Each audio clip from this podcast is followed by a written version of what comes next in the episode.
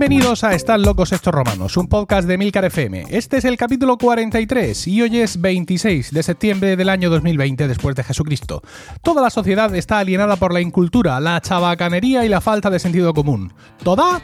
¡No! El selecto grupo de oyentes de este podcast forman una suerte de aldea gala que resiste todavía y siempre a la estulticia de los invasores, conociendo con asombro y desvelo noticias y comportamientos ajenos que les hacen exclamar, como aquellos irreductibles galos, una frase llena de ironía y sentido común. Están locos estos romanos. Yo soy Emilcar y estoy acompañado por Diego Jaldón. ¡Buenos días! Hola, buenos días. Buenos días, José Miguel Morales. Hola, Emilcar, buenos días. Y buenos días, Paco Pérez Cartagena. Buenos días. ¿Eh? ¿Cómo? Sí, sí, buenos días, buenos días. Ahí, ahí, sursum corda. ¿Vale? Es que eh, está siendo una mañana un poco complicada para Paco. Luego seguramente Nos, lo explicará, nos lo explicará un poco mejor, ¿verdad? Luego. Bien, vale, perfecto. Em, bueno, estamos en el plantel habitual. Ya recordáis que. Perdón, son cosas de, las cámaras. Ya recordáis que en el último capítulo no teníamos a Paco Pérez Cartagena, pero teníamos a Juan Iquilator, que estuvo hablando. Eso es una lengua, es una lengua de Pentecostés, ¿no? Lo que te, lo que te es que ha llegado. José Miguel tienes el don de lenguas ahora mismo. José Miguel se ha puesto en fondo virtual. Esto es una, una aurora muy bonita, pero de vez en cuando mueve, mueve la cabeza y le aparece encima como una especie de vagina flotante que Paco, más compasivo, más culto, menos vulgar, ha identificado como una lengua de Pentecostés. En realidad es un adminículo de decorativo que hay en el techo de su casa, pero, pero, parece una vagina. Porque es una cosa rosa con una hendidura en medio. Y yo, cosas rosas con hendiduras en medio, conozco, solo vaginas. Bueno. Bueno, ya mandaré, ya, mandaré una foto al Twitter. Muy bien, pues eso, que estamos en el plantel habitual y en remoto para no tentar, para no tentar a la suerte, que ya sabéis que estamos viendo todos días complicados. Vamos a, si os parece, a ver las, eh, los comentarios que nos habéis hecho en Apple Podcast eh, desde el último capítulo. Dicen, no lo vi venir, cinco estrellas. Llevaba tiempo dándole vueltas a cómo escaquearme de forma periódica de las obligaciones familiares y charlar con los amigos. Pensé en hacer un podcast, pero veo que ya hay uno así. ¡Malditos! Y cierra tres exclamaciones que no habían sido abiertas. Menos mal que lo hacéis muy bien. Ja, ja, ja, ja, ja. Esto nos lo dice A.Rivas87 desde España. Ah. Eh, a ver, esto no es así. Nosotros no hacemos esto para que de las obligaciones familiares. ¿Qué va? De hecho, las obligaciones familiares modelan el cómo se graba este obligaciones familiares vosotros? Pues ya lo creo. Estáis muy atrasados. Bueno. Bueno, eh, seguimos. Dice, muy bueno. Cinco estrellas. Amigos de toda la vida que se van turnando para comentar algún tema interesante mientras los demás añaden sus comentarios tendientes al humor. Así pues, el balance entre la charla de colegas y la variedad de temas hacen que el podcast se escuche muy agradablemente. Qué cosa, ¿Eh? más contenido. Este comentario lo hace Pierre de Manchicourt Hombre. desde Japón. Uy. Eh, si es que solo nos va a escuchar uno desde Japón. Efectivamente, sí, efectivamente. Amigos de toda la vida, ¿no? amigos, suyos de toda la vida en concreto. Bueno, seguimos. Pierre, muchas gracias. Eh, dice, solamente diré una cosa. Tres puntos suspensivos. Tío, ese es el título, ya crea una sensación. Cinco estrellas, dice camisetas, gorras, stickers y demás merchandising de Emilio, señalando al frente sobre la frase macera tu dinero lo antes posible, por favor. Gracias, Juan Iquilator. Esto lo dice Alatsovics ¿vale? Desde España, sobre un comentario eh, de Juan al podcast anterior. Yo hablaba de Unida Budget, ¿vale? Y de que una de las reglas de Unida Budget es que hicieras envejecer tu dinero, ¿no? Es decir, que el dinero que tienes te aguantara lo mm. más posible en el bolsillo y, no sabía cómo traducir eso. Y Juan Iquilator salió al paso y dijo, macera tu dinero. La verdad es que sí, es un concepto nuevo que tenemos que popularizar. Recomendarle al 100%, nos dice 5 estrellas, siempre sorprenden, o por la temática o el enfoque que le dan al tema. Te hacen sentir uno más en estas tertulias alocadas. Smiley riéndose. Gracias por el esfuerzo y dedicación. Antón R, de España. Fantástico. Y ya el último. Muchas gracias, Antón. El último confesando un delito dice: Le he robado el iPad a mi señora. Cinco estrellas. A ver, romanos, por fin puedo hacer una valoración del programa. Desde que empecé a escucharos en Francia una noche intentando buscar algo soporífero para ayudarme a dormir, perdón. Ah, sí, el efecto fue todo lo contrario. Bien. Sois mis acompañantes día a día en el coche al trabajo, en viajes y en ratos de cocina. Seguid haciendo magia con vuestros micrófonos. Postdata, soy fan total de Diego. Ahí, ahí. Yo también. Y esto lo firma De Molinero desde España. Bien, magnífico. Eh, Yo no lo conozco. Disclaimer, disclaimer. Bien, una, una cuestión, eh, nos acusáis de todo por mm, que los comentarios que leemos son los que se hacen en Apple Podcast, ¿vale?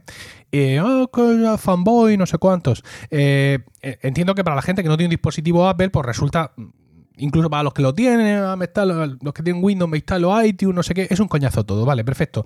También leemos comentarios que nos pongáis en Podchaser, ¿vale? Escrito pod, P-O-D, chaser, ¿vale? Como buscador de podcast. Es una plataforma así y tal, y ahí podéis poner también comentarios a estos locos estos romanos y también los recogeríamos aquí, igual que todos los que pongáis en nuestra, en nuestra página web, ¿vale?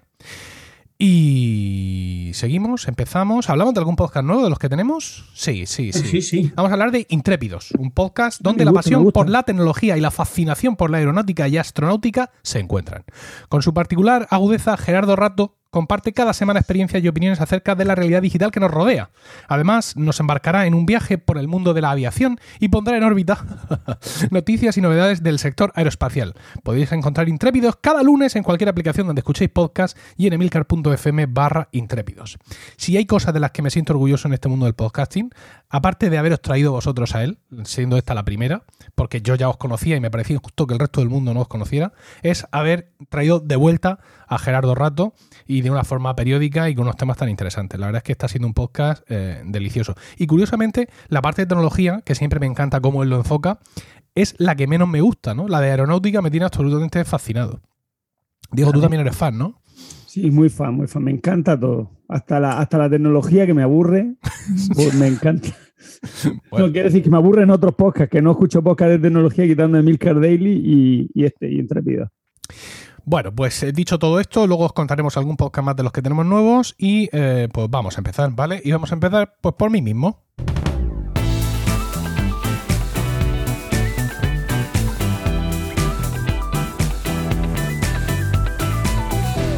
Ah, me doy cuenta de que esta es la melodía anterior de Milcar Daily, que no he puesto la nueva melodía de Milcar Daily. Sé yo esto... A ver, ¿cuál sería la nueva?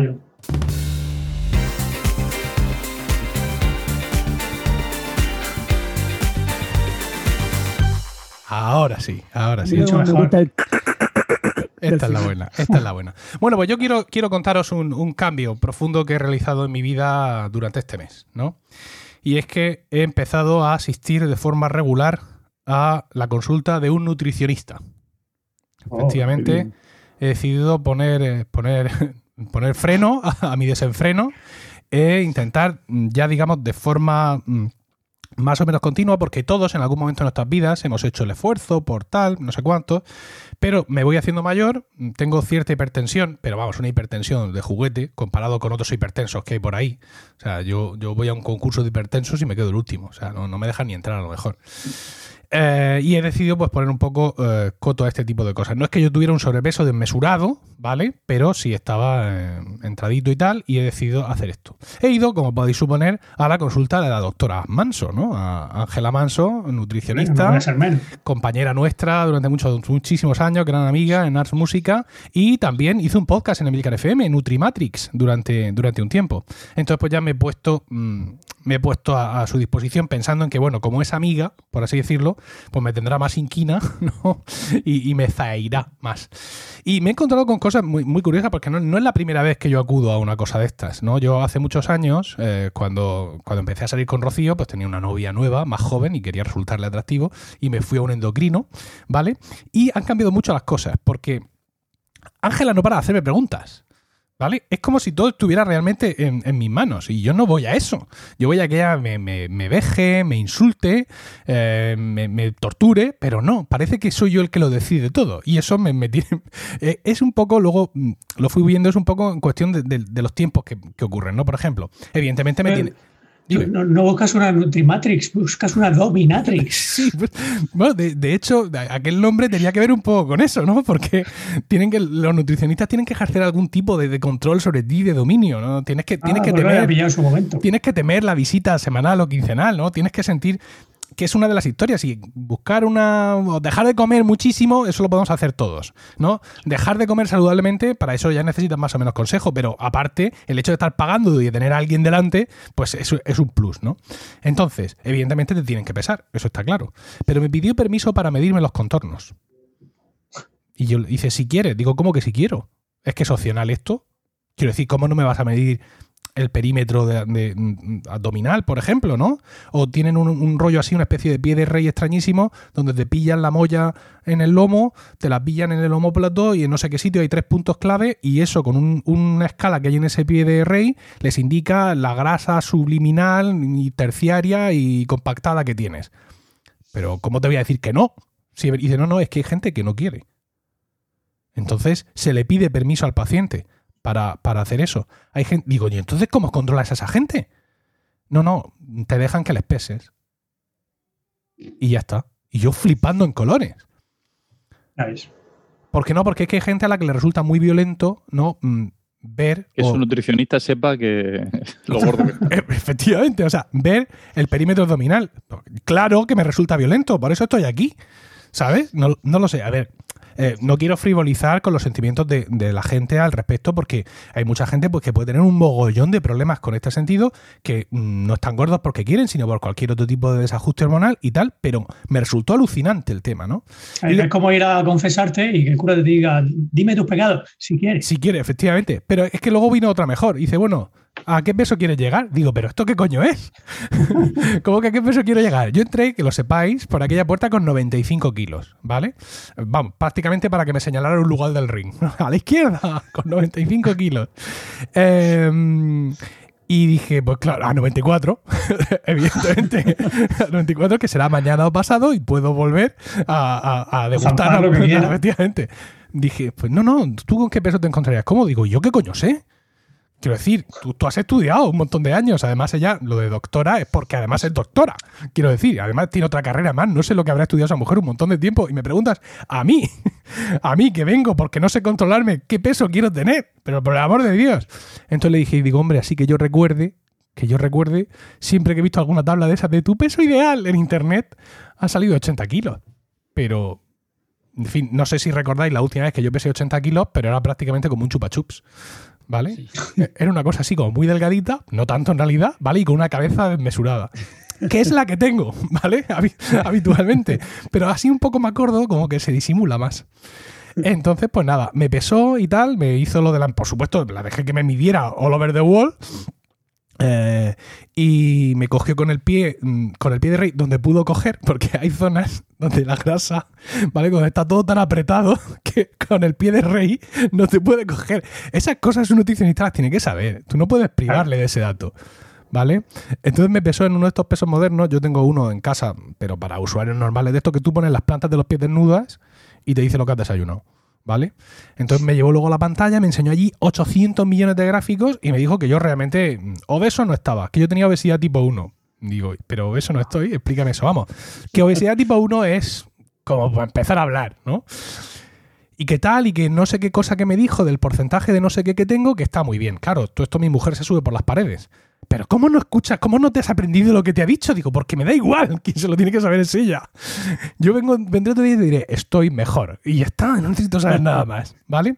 Entonces me dijo que no sé qué, que tenía mucha masa muscular, cosa que le sorprendió, porque, claro, tú tampoco lo dirías al verme. Es en plan, ¿dónde tendrá los músculos este caballero, no? ¿Cómo los eh, ha logrado, no? Sí, efectivamente.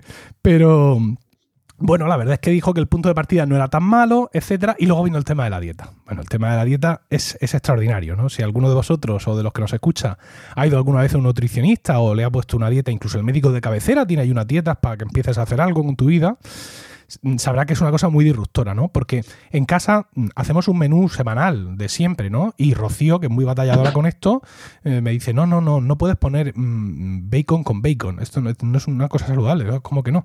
Y entonces pues lo tenemos todo pues, más o menos estructurado. Entonces pues Ángela me indicó un poco que pues hay que hacer combinaciones, es decir, no puedes comer y cenar lo que te dé la gana. El, saldo, por así decirlo, no es semanal, el saldo es diario, con lo cual comida y cena tienen que estar equilibradas en sí, bueno, en fin, todas estas cosas. Pero claro, esto me ha supuesto muchísimas complicaciones, porque al parecer tengo que tomarme tres dosis de lácteos al día. Y esto al principio pues, ha supuesto un consumo de medio de yogures. Yo al principio pensaba que no pasaba nada, que a mí los yogures me gustan, pero me he dado cuenta de que no me gustan tanto como pensaba. ¿Vale? Que al segundo yogur, el mismo día, digo, ¿pero qué coño hace aquí este yogur otra vez? Entonces, a la, segunda visita le dije, digo, oye, el tema de los yogures lo tenemos que repasar. Entonces, lo que me ha dicho es que el café con leche de la mañana, que me lo tomo en un vaso en el coche yendo al trabajo, y el café con leche de media mañana, me lo convalida como un lácteo. Todavía me quedan dos. Y yo le dije, digo, mira, yo no puedo pensar en a las 5 de la tarde comerme un yogur. Porque, eh, ni más ahora que llega el invierno, el yogur está frío, ¿sabes?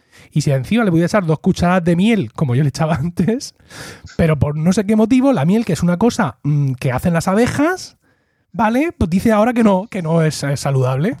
Vamos, la miel, con lo buena que ha sido toda la vida. Que dice que para que yo recibiera los beneficios de la miel tendría que comerme dos kilos de miel. Y le dije, pues vamos, vamos al tema. pues tampoco, tampoco le de El caso es que ya en la segunda visita, cuando le dije, oye, mira, esto de los yogures, ahí me tiene mal traer. Entonces me ha dicho que un capú de estos de queso fresco, ¿vale? Una tarrinita de estas, equivale a dos lácteos.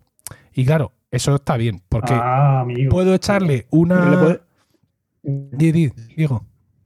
Dime. ¿Que le puede echar aceite y pimienta o no? Sí, sí, el, aceite, el, aceite siempre contenido, evidentemente. Entonces, eh, le puedo echar la, la, tarrina de queso fresco, me la puedo tomar alón, ahí al principio, o la puedo echar dentro de una de las ensaladas. Paco, pon en mute eso. Lo silencio yo, Paco. Es que ahora, ahora lo haremos con Paco. Eh, eh, esa tarrinita me la puedo echar en una de las 3.000 ensaladas que me tengo que comer al cabo del día. ¿Vale? Con lo cual, pues si la ensalada coge un poco más de brío. Entonces, básicamente es, cada, mm, hay que comer no sé cuántos miles de gramos de verdura en cada comida, que yo básicamente es ensalada en las comidas y en la cena, pues eh, otras verduras como judías verdes, tan maravillosas y todo ese tipo de historias. Y ahí puedo colarle el este para completar el tema de los lácteos, pero muy mal, muy mal. Y luego el tema de la fruta tiene que ser tres piezas de fruta. No es que a mí no me guste la fruta, es que como yo le expliqué, y quizá alguno se solidarice conmigo, yo llego del trabajo a las tres y media. Alguna pepla simple hay, claro, tengo tres hijos, algo tiene que pasar. Es que este me ha dicho, es que el otro no sé cuánto, el otro llorando, no sé qué. Yo llego reventado, con la cabeza a punto de reventar. Entonces solo quiero coger el plato de lentejas, echármelo por encima, ¿vale? Para absorberlo por la piel y luego tirarme al sofá a morirme hasta lo siguiente. No es que no coma ensalada porque no me guste, ni no me como un melocotón porque no me guste, es que no me da la vida. ¿Vale? O sea, mm, ya, mm, el plato de lentejas y fuera. Mm. Entonces, claro, ahora paso muchísimo tiempo comiendo. Llego, me pongo un plato de ensalada para mí separado, ¿vale? No por tema COVID, sino para yo controlar lo que me como. Luego el plato de lentejas o el que demonios toque. Y luego la fruta. El caso es que me tiro allí un silo comiendo. Y, eh, y además el tema de la fruta, viendo que yo muchas veces me la escaqueaba en comidas y cenas, sobre todo porque acabo las cenas echando patadas a mis hijos para que se acuesten de una maldita vez. Entonces dijo, bueno, pues vamos a poner la fruta a media mañana y luego te comes otra pieza de fruta de camino a casa. ¿Vale? La pieza de fruta de camino a casa, no te digo yo que no. A las 3 de la tarde en mi coche, con mi plátano en la mano, bien. Pero la pieza de fruta a media mañana en lugar del café con leche. Con dos croissants. No, no, con dos cosas, nada, con media tostada de pan integral con atún, que eso además está mm, validado por Ángela. Ah, Mira, la primera semana de la manzana, en mi despacho sentado, comiendo mi manzana yo, ¿vale? La, primera semana más o menos. En la segunda semana se generó una especie de grupo de desayuno donde nos juntábamos todos en una sala de juntas a comernos la manzana. Fui el primer día. Les dije, esto es lo más triste que hemos hecho nunca en esta vida. Y los demás no es que estuvieran a dieta, ¿vale? Es que pensar, han pensado dejar de bajar a desayunar al bar por aquello de intentar no contagiarnos. Porque tiene terraza el bar, pero no siempre está disponible. Entonces, cuando yo me vi allí, en la sala de juntas, separados por mamparas, cada uno con su pieza de fruta, dije, no, no, me suicido, me suicido. Y entonces, entonces se lo dije a Ángela y me dijo, no, vamos a evitar el suicidio del, paciente y vamos a, dice, puedes bajar a tomarte ese café con leche con la media tostada integral de atún, así suma proteína, se puso ahí a hacer cuenta y bien. Y pues nada, en esa estoy.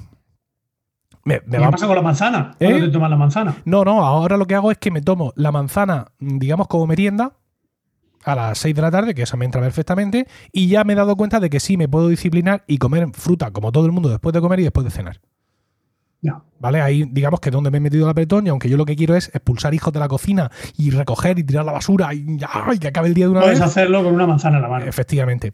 ¿Alguna vez he terminado de limpiar la cocina así, ese último toque que le das, que se queda todo mm. brillante, oliendo a, vinagre, a vinagre de limpieza, y de pronto he mirado a la esquina y he visto ahí la manzana. ¿Vale? y he sentido, he sentido que me derrumbaba. Pero bueno, la coges y te la comes y no, y no pasa nada. Así que. Pero luego te sientas a ver una serie. Sí, sí, sí, claro, claro. Ese es mi objetivo final. Sentarme con mi mujer a ver una serie. No, porque ahí quiero una infusión. Ah, que también está validada. ¿vale? Y todo esto me, va bastante bien, quiero decir, he perdido dos kilos y medio en dos semanas, algo así. Ángela, muy bien, digo, no, esto es gratis. Quiero decir, yo en el momento en que digo, voy a comer un poco menos, pierdo dos kilos automáticamente. Mm. ¿Este Ángela o no este por medio? Digo, no, no te maravilles. Dice, qué rápido. Digo, no, no, no, no. Esto ya. Vamos, cuando tengamos que bajar de 90 kilos, entonces ya hablaremos de proezas. Todo esto lo he combinado con apuntarme al gimnasio. Eh, eso adelgaza mucho. Apuntarse adelgaza mucho. Decía yo que en mi Apple Watch salían más, más entrenos tuyos. Digo, ¿y este hombre ¿qué, está haciendo? Apuntarme e ir al gimnasio. Oh, eso ya, eso ah, ¿Por qué he hecho esto? Porque han puesto un gimnasio en mi manzana. ¿Vale? Yo dije mucho tiempo que la única forma de ir al gimnasio es que pusieran uno debajo de mi casa. Este no está justo debajo. Es decir, tengo que salir por el portal y girar, ¿vale? Completamente eh, al otro lado, 180 grados, y ahí está la puerta del gimnasio pero si hay que hacer un esfuerzo, se hace. Nada, ¿vale? Nada. De hecho, está en un bajo, en un bajo, evidentemente, en un bajo comercial, que, que yo mismo he vendido. ¿Vale? Porque es un edificio promovido por mi empresa de alguna forma y yo fui el que gestionó la venta de, o sea, que me he cavado mi propia tumba. Entonces he estado allí con Julio, este muchacho tan simpático, ¿vale? Bueno, vengo a apuntarme, bueno, ¿y qué quieres hacer? Digo, bueno, pues tú, digo, pues quiero que me veas y lo que dice, no, yo te tengo visto, tú tienes que hacer de todo. Digo, bueno, Julio, gracias por tu apoyo moral. Entonces me dijo, bueno, pues podríamos empezar haciendo ciclo. Digo, ciclo. Dice, sí, lo que pasa es que todavía no tengo la bicicleta. Digo, pero spinning. Digo, no, eso de spinning, de sin sillín y la gente gritando, yo eso, no, no, no, no, no, es ciclo. ¿Qué es ciclo? Os estaréis preguntando. Ciclo es la forma que tienen ahora de llamar al spinning en muchos gimnasios para que los gorditos como yo nos apuntemos. ¿Vale? Ah, como el spinning tiene mala, mala prensa entre aquellos que tenemos forma mm, oidal, ¿vale? Pues lo llaman ciclo para que tú pienses que es otra cosa. Pero no lo es, no lo es. Pero, la bici de ciclo tiene, tiene esa rueda de molino que tienes que mover, que no se para nunca, que, o sea, que es como un piñón fijo que no para, no para, no para. O, ojalá. Ojalá. ¿Vale? No, es una bicicleta eh, estática, evidentemente, de estas de gimnasio, con un ordenador puesto en medio, no una especie de, teléfono de gran pantalla o de lo que sea, con un software, es todo un sistema, ¿vale? Por así, por así decirlo. Se llama, lo tengo por aquí porque me he bajado la aplicación, IGC o IG, a ver, ICG, sí, I de Italia, C de Cáceres y G de Girona, ¿vale? Entonces, pues tú tienes ahí y hay un entrenamiento que el monitor elige para nosotros. ¿Vale? Entonces el monitor nos va diciendo, venga, vamos, ahora de pie, ahora sentado, ahora de pie, cuñado, de pie. El primer día me dijo Julio, dice, mira, mm, yo empezamos la sesión, venga, hay que ponerse el, sillín arriba, esto abajo, estas son las posiciones, tal, pascual, no sé cuánto. Y luego se me hace que me dice, de todo lo que yo diga a partir de ahora, tú ni caso. ¿Vale? Tú solo intentas sobrevivir. ¿Vale? Y yo, ¿qué? ¿Cómo? Oiga, joven. Me estuvo haciendo algunas indicaciones y el primer día no acabé muy mal. ¿Vale? Es decir, intenté hacer cosas, ¿vale? Evidentemente ponerme de pie no estaba entre ellas. Y aguanté los 40 minutos. De hecho, dijo al final de la, de la clase, dijo Julio el que mucha gente en su primera sesión a los 20 minutos se baja. Y que yo había aguantado todo y que esto había sido un gran shock para mí y que la verdad es que había sido una actuación encomiable. Luego me bajé, se me habían dormido los dedos de los pies, me temblaban las piernas, pero bueno, en cualquier caso, ahí estuvimos. Hubo un momento en que me dijo, quiero ver tu, quiero ver tu, mm, tu, pantalla verde. Y yo le dije, ¿qué pantalla? Entonces me señaló en su bicicleta una especie de, de lucecita que se mostraba verde. Parece ser que esa luz cambiaba según el esfuerzo que estuvieras haciendo. Entonces yo puse, ah. puse, así la mano delante para que la luz se reflejara en mi mano y, veía que estaba blanca. Digo, ya, pero es que yo no la veo como la tengo. Y dice, no, no, el color de la pantalla. Y es que, claro, el color de mi pantalla era blanco y no se había movido de blanco en toda la clase. Entonces yo no sabía que eso podía subir. Se puede poner en verde. Eh, no, y en azul, en verde, en eh, amarillo, naranja y rojo. Con un esfuerzo demoledor conseguí que se pusiera en azul un poco. Vale, pero ya vi un poco yo de qué va aquello. Y aquello va, eso es spinning. Yo no he escuchado tanta música de discoteca en mi vida, junta, todas, los 45 años, como los dos días que llevo yendo. Y a tal volumen. Y música, además, nosotros hemos ido a las discotecas y hemos bailado, somos gente bailonga y bailábamos con cierto arte. Yo no sabría cómo bailar esta música que me están poniendo ahí. Te lo juro, ¿eh? O sea, no, si tú me sueltas en la pista, Yo eso no sé cómo bailarlo. Y el ritmo, se supone que la música te ayuda a llevar el ritmo que necesitas. O sea, la música está, no es una música al azar, sino que está sincronizada con, con, el ejercicio que estás haciendo y con el entrenamiento, que es ahora más fuerte, ahora, más, ahora estamos subiendo, ahora para abajo. Pues esa música está sincronizada previamente por los señores de ICG. Y la música, el ritmo de la música es el ritmo de pedaleo que tú llevas, pero subdividido a la semigarrapatea. Esto es malo, que sepas música, porque tú puedes escuchar pom, pom, pom, pom, pero luego el, tipo del monitor está haciendo pom, pom, pom, pom, pom, pom, pom, pom, pom, que es como una subdivisión 16 veces el ritmo que tú estás escuchando. Claro, yo lo de llevar el ritmo lo llevo bien, más o menos. He dirigido un coro muchos años. Pero claro, la subdivisión, esa, ese ritmo, pues ya las piernas no me dan. Y bueno, pues fui el lunes, ya os digo que acabé bastante bien. Al día siguiente, sin agujetas, sin nada. El miércoles a Rocío le cambiaron una cosa y no pude ir. Se lo dije a Julio, le dije, oye, dime, estoy bien, no tengo agujetas ni nada y voy a hacer un poco de bici estática aquí en casa para no perder el día. El culo. Cuando me senté en mi bici estática, el culo, por Dios. De pain y mayas. ¿vale? Aparte de las piernas, mm, de las piernas consolidadas, o sea, las piernas alcanzaron categoría de macizo, hablando de geología, ¿no? O sea, no podía mover las piernas, ¿qué me pasa? Afortunadamente estaba con los tres niños y no me dejaron hacer más de 20 minutos, porque si no, muero allí mismo. Y nada, ayer me llevaron, ayer fui también, había otro monitor, menos compasivo, podríamos decir, que Julio, y pues nada, salí y dice, te veo muy bien. Estaba, salía como borracho del gimnasio, ¿sabes? Tambaleándome, con toda la camiseta pegada al cuerpo, con la, con la mirada perdida, las gafas así torcidas. Pero bueno, aguantes ganando toda la clase, que de momento parece ser que es lo que se me, que se me requiere. Lo que se te exige. Sí. Dime. ¿Te puedo contar cuando, cuando fui a hacer una clase de spinning yo? Bueno, por favor. Te lo cuento rápido. Me invitaron, me invitó un amigo de 20, tienes, tienes que probarlo, tal, que la primera clase es gratis. Yo dije, ostras, gratis, pues para allá voy. me fui para allá, bueno, eso era. No, además la música no está tan mal, es música así, que la pone música tranquila. Eso era como tú dices, música discoteca. Pero lo mejor de todo es que cuando acabé de hacer eso con la rueda esa de molino, que es el y eso, que yo ya no sentía las piernas. Adivinan que me fui yo al gimnasio, porque estaba lejos de mi casa. Yo fui en bicicleta oh. desde mi casa. Así que cuando dije de coger la bicicleta, por poco me muero allí. Total. Y esa es mi historia. Me, me dice el monitor, levántate de vez en cuando para que te circule la sangre por el culo.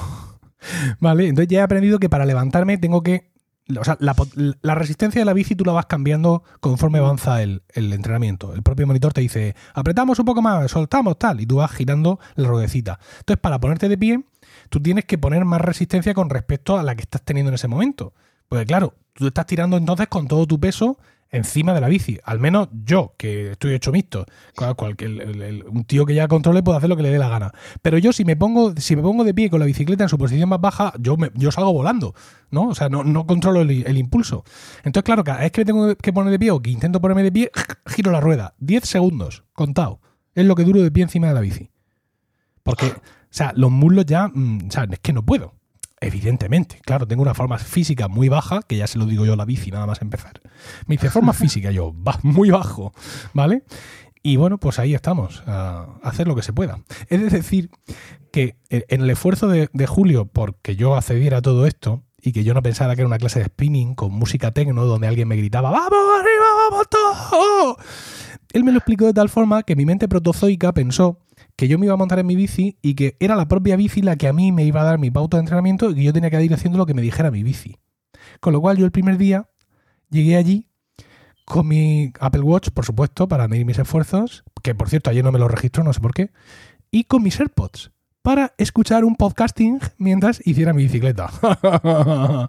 en cuando empezó a sonar la música yo pensé, pero entonces mis auriculares, entonces escuchar, escuchar yo ahora Plug and Drive, que lo tengo a medias, no voy a poder. Pues no, no, amigo, no vas a poder. En fin, bueno, pues eso, intentando mejorar mi hardware. Muy bien, muy bien. Ahora te vas a poner hecho un Conan. Sí. Bueno, espero que, la pérdida de masa grasa mm, vaya al tiempo mm, de la ganancia de masa muscular, porque entonces sí me voy a poner hecho un armario ropero. Por eso te mete ahí, Ángela, todas las proteínas que puede, para que no pierda masa muscular. No, eso es otra cosa. O sea, mm, de pronto tengo que comer más carne. yo digo, pero ¿y cómo, dónde meto yo la carne si ya comemos suficiente carne? Pues no, no comemos suficiente carne. Y pescado estaba bien, hemos, hemos subido una esta más de pescado y, eso. Y nada, pues ahí estamos. Oye, me voy a apuntar yo, Ángela, para comer carne. No sé, no. Sí, sí, sí. Apúntate. Bueno, ella habla siempre de pollo, de pavo, que sabes que son carnes como poco. Eso no es carne. No. Carne es ternera, cerdo, cordero. De ahí, para, de ahí para abajo ya no es carne. Nosotros tenemos en casa dos, raciones de pollo y una de ternera. Y dice, bueno, esta ternera podría ser pollo. Digo, ya, pero sin embargo es ternera. Ya ves. ¿Vale? Quizá la vaca esta soñó alguna vez. Ojalá fuera yo un pollo, pero sin embargo murió vaca y muerta como está me la como yo. Que aparte yo tengo hijos. Muy mal, muy mal. La ternera fuera, que, se tiran muchos pedos. Sí, sí, sí, eso lo tengo controlado, pero solo, solo una ración de ternera. Que menos. ¿Vale? No. Bueno, pues eso es todo lo que tenía que contaros por hoy. Muy bien, muy interesante. Muchas gracias, Emilcar. Nada, yo sé que muchos usuarios, muchos oyentes de, de, Romanos, que son oyentes del Daily también, estaban esperando porque esta bicicleta estática que había en casa tenía unas promesas hechas sobre ella y como veis, finalmente la cosa ha ido a peor para mí.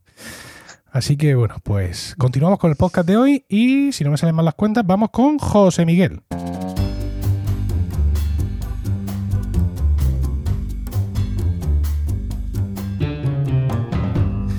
José Miguel viene hoy a nosotros con un tema, como siempre, muy interesante, eh, que demuestra su sabiduría y hoy todavía más porque hoy nos llega un año más sabio. Sí. Cumpleaños feliz, cumpleaños feliz.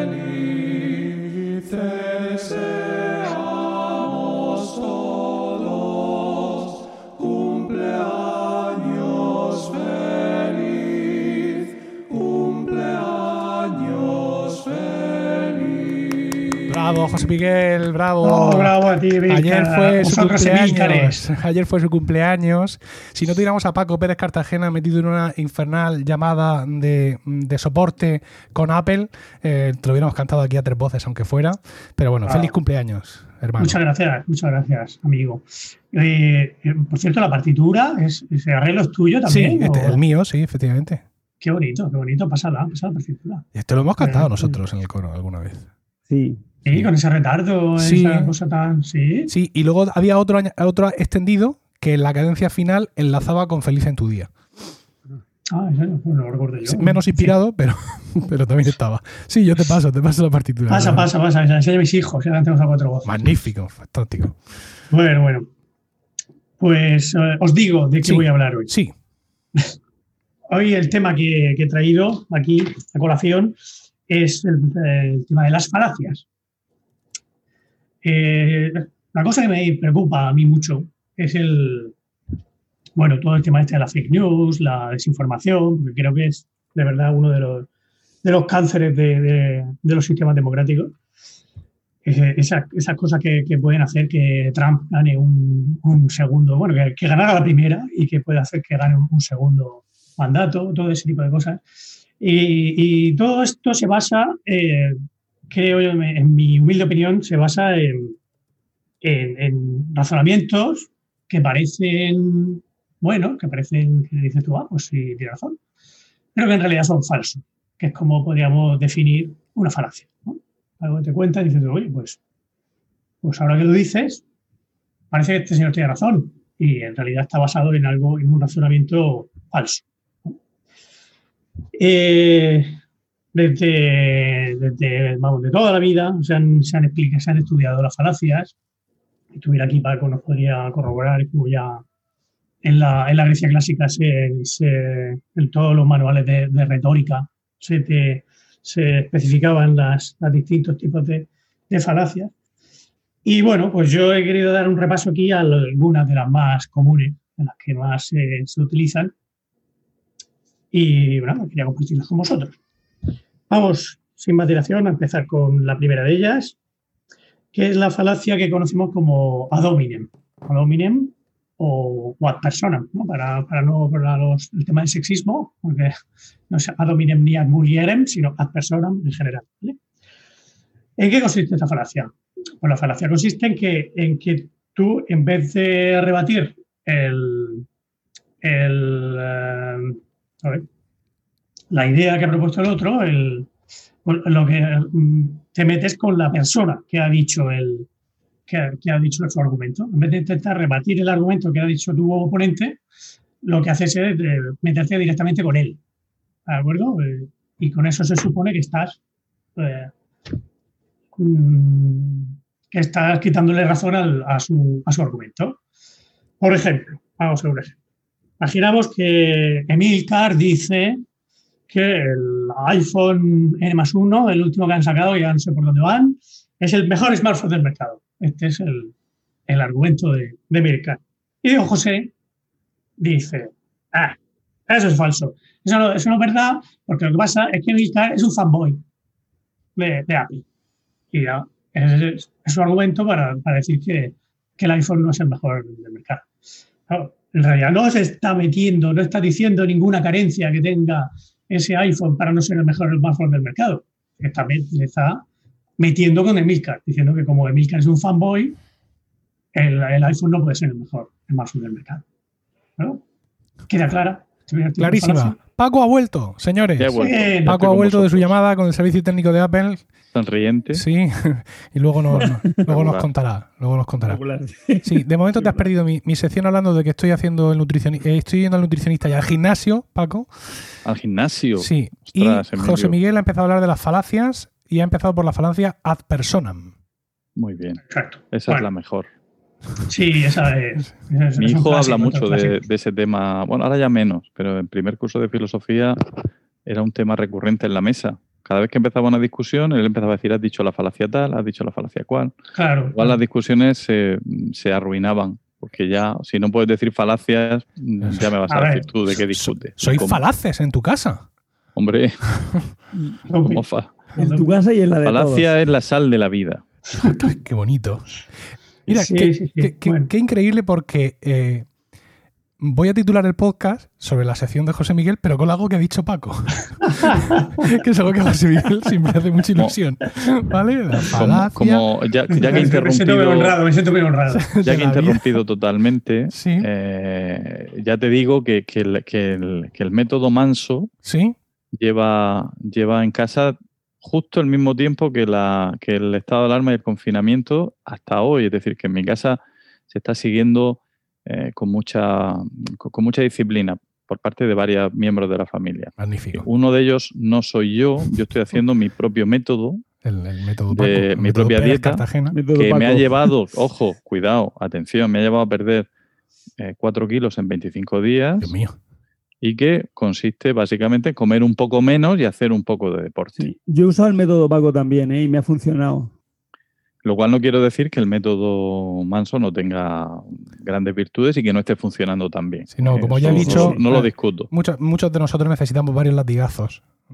No nos vale con el propio, con el propio impulso personal. Bueno, falacia. Como decía, como decía el, amigo de, Dorian Gray en la, en la novela, no me acuerdo cómo se llamaba el amigo. Decía: haría cualquier cosa con tal de perder peso, excepto comer menos y hacer ejercicio. en fin, bueno. ¿Eso también sería una falacia? ¿No lo vas a explicar ahora? Eh, no, eso es un razonamiento completamente válido. Ah, vale. Venga, seguimos. Bueno, eh, después de la, de la que hemos visto de la persona, pasamos a la falacia de autoridad. Es, quizá es, parecida, pero en sentido contrario, ¿no?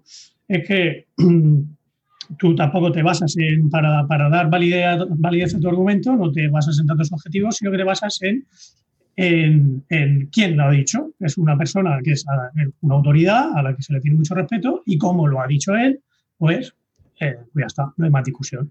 Entonces, el, el ejemplo de, de, antes, el que Milcar siga añadiendo, siga afirmando sobre lo, lo, bueno que es el iPhone N más 1, pues eh, Diego podría decir Claro, es verdad, porque Emilcar es un experto en tecnología. Claro. Mucho mejor ahora. Sigue siendo igual de, está igual de poco argumentado en la, afirmación de Emilcar, pero, oye, pero ahora Diego está de acuerdo. ¿Vale? bueno. Hombre, lo que pasa es que el interés de Diego en estas cosas es personal. Porque si yo afirmo eso sobre el iPhone N más 1, en este caso el iPhone 12, ¿vale? Hay, mira, míralo, míralo cómo empieza ya, cómo empieza a salivar. ¿vale? hay, hay grandes posibilidades de que yo me lo compre Claro. y me desprenda de mi, de mi iPhone anterior. Efectivamente, Y ahí, efectivamente. y ahí, porque Diego está en el mercado para ese tipo de, de- de- de arreglos, ¿no? Y me, Ahí- y me ahí entra colabora para convencer a Rocío y, y- y todo eso. Es decir, Diego es un carroñero de la tecnología. no, yo no lo llamaría Sí. carroñero. O sea, para mí es como esos, esos pollos pequeños que lleva un rinoceronte encima. Estoy quitando la Una mierda. simbiosis, una simbiosis. Efectivamente, efectivamente. Muy, muy útiles, por, cierto, los pollos esos, porque no solo están por arriba, sino que a veces cuando, en- el- ya en el caso de hipopótamos, cuando el hipopótamo tiene paciencia, incluso le hacen la, la, Empieza a la buscar. limpieza sí, bucal. sí, sí, Sí. Sí, pero luego se, se ponen a beber de sus heridas y se las agrandan y, ¿eh? O sea, Diego- no digo yo que Diego haga No, eso. No, yo no, yo no. No, no, digo, eso no lo hace. En un momento dado, el hipopótamo cierra la boca y se lleva un. No, no, porque, ¿Aperitivo, no porque quizá? sigue habiendo pollos de esos por la vida. ¿no? Entonces, claro, eso te lo pueden hacer tres, cuatro veces. A no ser que seas Claro. un ñu, a no ser que seas un ñu. Quiero decir, si a ti te van comiendo los cocodrilos mientras bebes, ya sabemos que a ñu quitado otro que se pone a beber. Coño, un sitio libre. ¿Vale? Salvo esa especie, las demás tienden a ser un poco más inteligentes. Ya, ya, eso y los linces. ¿no? Hostia, los linces, no me hagas hablar de los linces. ¿Qué tipo de falacia sería eh, mi, mi opinión sobre los linces? Eh, Sería una falacia ad hominem, porque digo eso porque no, no soy naturista ni biólogo y no tengo ni puta idea de lo que digo, ¿no? Falacia de ignorancia. De ignorancia, sí. En fin. Bueno, no, mira, quizás esta que, que viene a continuación. Ah, venga. es la, la ilusión de la carga de la prueba. Cojones. Ah, ¿La claro. ilusión de la carga de la qué? De la, La, prueba. pluma. De la Ah, pluma. de la prueba. De la prueba, vale, sí. Ilusión de la carga de la prueba. O sea, tú dices Que no algo. ilusión, no ilusión. Elu, elu, ilusión, exacto, sí. Es que perdonad que estoy con el micro del portátil. Lo he Sí. conseguido. Pero tienes el don de lenguas. Eso sí, sí, las dos. El, ¿qué- ¿En qué consiste la ilusión de la carga de la prueba? Pues consiste en que tú haces una afirmación y, y no lo demuestras, no, la- no demuestras que tu afirmación sea verdad. eh, y lo que haces es, si alguien te intenta rebatir, alguien no está de acuerdo contigo, entonces le obligas a él a que sea él el que, a que pruebe su, su argumento. Eso está muy bien. Claro, no, eso es mucho. de. Por ejemplo, ahora es Diego José el que hace su afirmación y dice, no, no, yo creo que el mejor smartphone del mercado es el Samsung no sé cuantitos. Y entonces Emilcar lo que le dice es, demuéstralo. Claro. No se ve, Emilcar no ha demostrado que el, que el- que el iPhone 12 sea el mejor, sino que le pide a Diego que sea el que demuestre que, el- que no es el Samsung no sé es mejor. ¿Ahora qué? ¿Vale? Ah, ¿qué te has quedado? No sé. Sí. Pues eso. Bueno, A ver si lo he entendido. Una, Sí. una falacia de estas de ilusión de la carga de la prueba está teniendo lugar recientemente, bueno, recientemente, desde hace cuatro años, y es súper peligrosa para la democracia norteamericana y, desgraciadamente, por extensión, para todos nosotros. Y es que Mm. Trump anda jodiendo desde el, desde el día cero con que las elecciones en Estados Unidos están amañadas. Y que, Ah. hay que hay, el sistema electoral está podrido y que los demócratas mm, mm, putean el voto por correo y que todo eso está amañado y que es todo un fraude. Ah, sin Claro. más. O sea, sin más, claro. sin más. ¿no? Entonces, hace esa ilusión porque entonces tienen que ser los otros, el el resto Claro. de la humanidad, el que demuestre que eso no es así porque él no dice nada más. Exacto. Es, es una cosa así. Exacto, está obligando a que seamos los demás los que demostremos que las elecciones son limpias, cuando debería ser él el que demostrara por qué no son, por qué no son fiables las elecciones.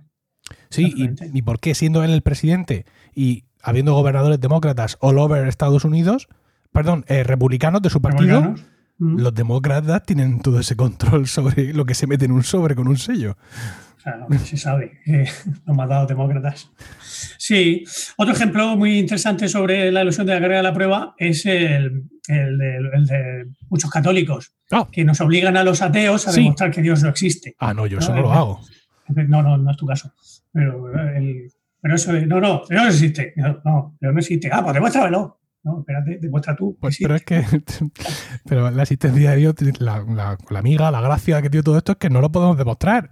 Hombre, pues díselo a Santo Tomás de Aquino, que hizo cinco demostraciones. Bueno, sí, pero eran No, no, otros no, no. tiempos. Pero Santo Tomás de Aquino dijo que había que hacerlo por fe, o sea que, que no, no- o sea, pero- la pero- razón pero se la fifaba, él, era por fe. la- Decía, tú, ¿por qué si eres- propuso, ¿Por qué propuso las cinco demostraciones? Ya, pero Es una forma de llamarlas. Ah, ya, ya, ya. Bueno, En fin. Y, y- y entonces lo- lo- el tema de, de Woody Allen entraría dentro de la ilusión de la carga de la prueba.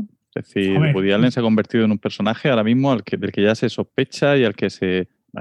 Así en general, no todo el mundo. Eh, cuando se le acusa de algo que no ha podido ser demostrado y aún así, ah, digamos que la mala fama ya la tiene.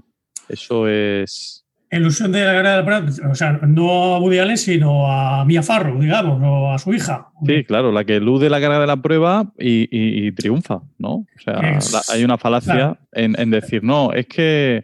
No, realmente, claro, el Woody Allen, que en esto estoy documentado porque me, me acabo de leer la, la- la autobiografía, él sí tiene un montón de pruebas.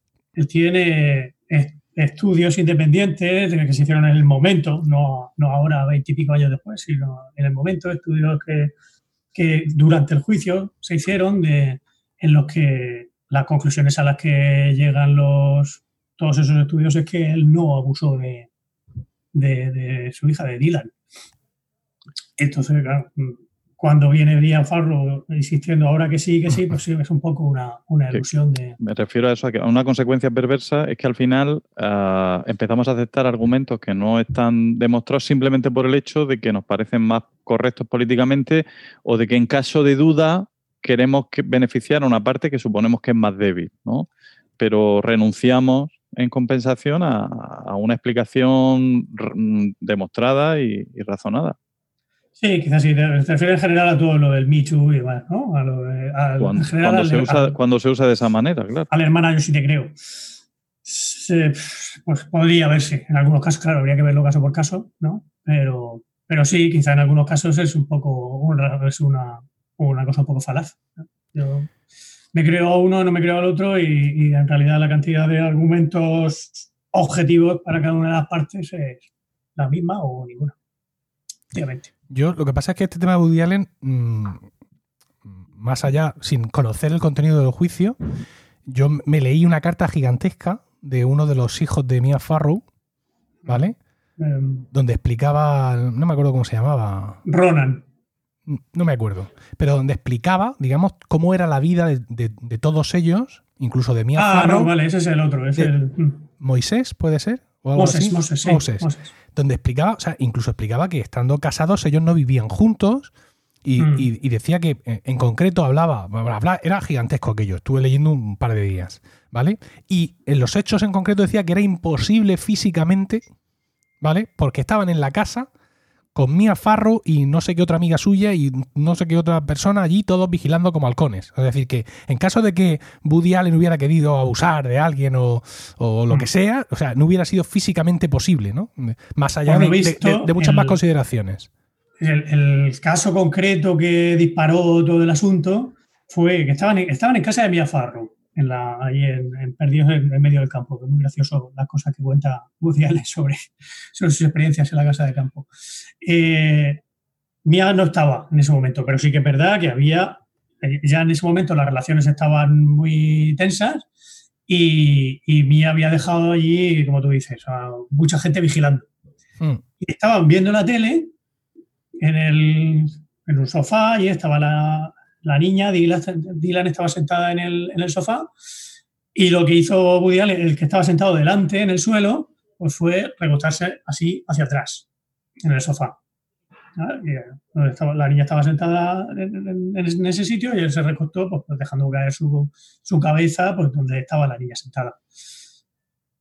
En eso consiste el, el, vamos, el, disparador de todo el, de todo el asunto este. Luego ya pues, ha- han ido contando otras cosas, pero en eso consiste, el- de- ahí empezó todo el proceso de la acusación por, por acoso sexual, a- por abusos sexuales.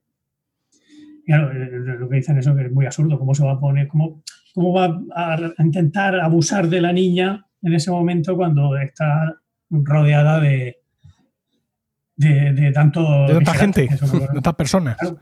Sea, si, si- si fuera un abusador, pues, aprovecharía cuando no hay nadie delante, no, no en el momento en que, en que está todo el mundo mirando.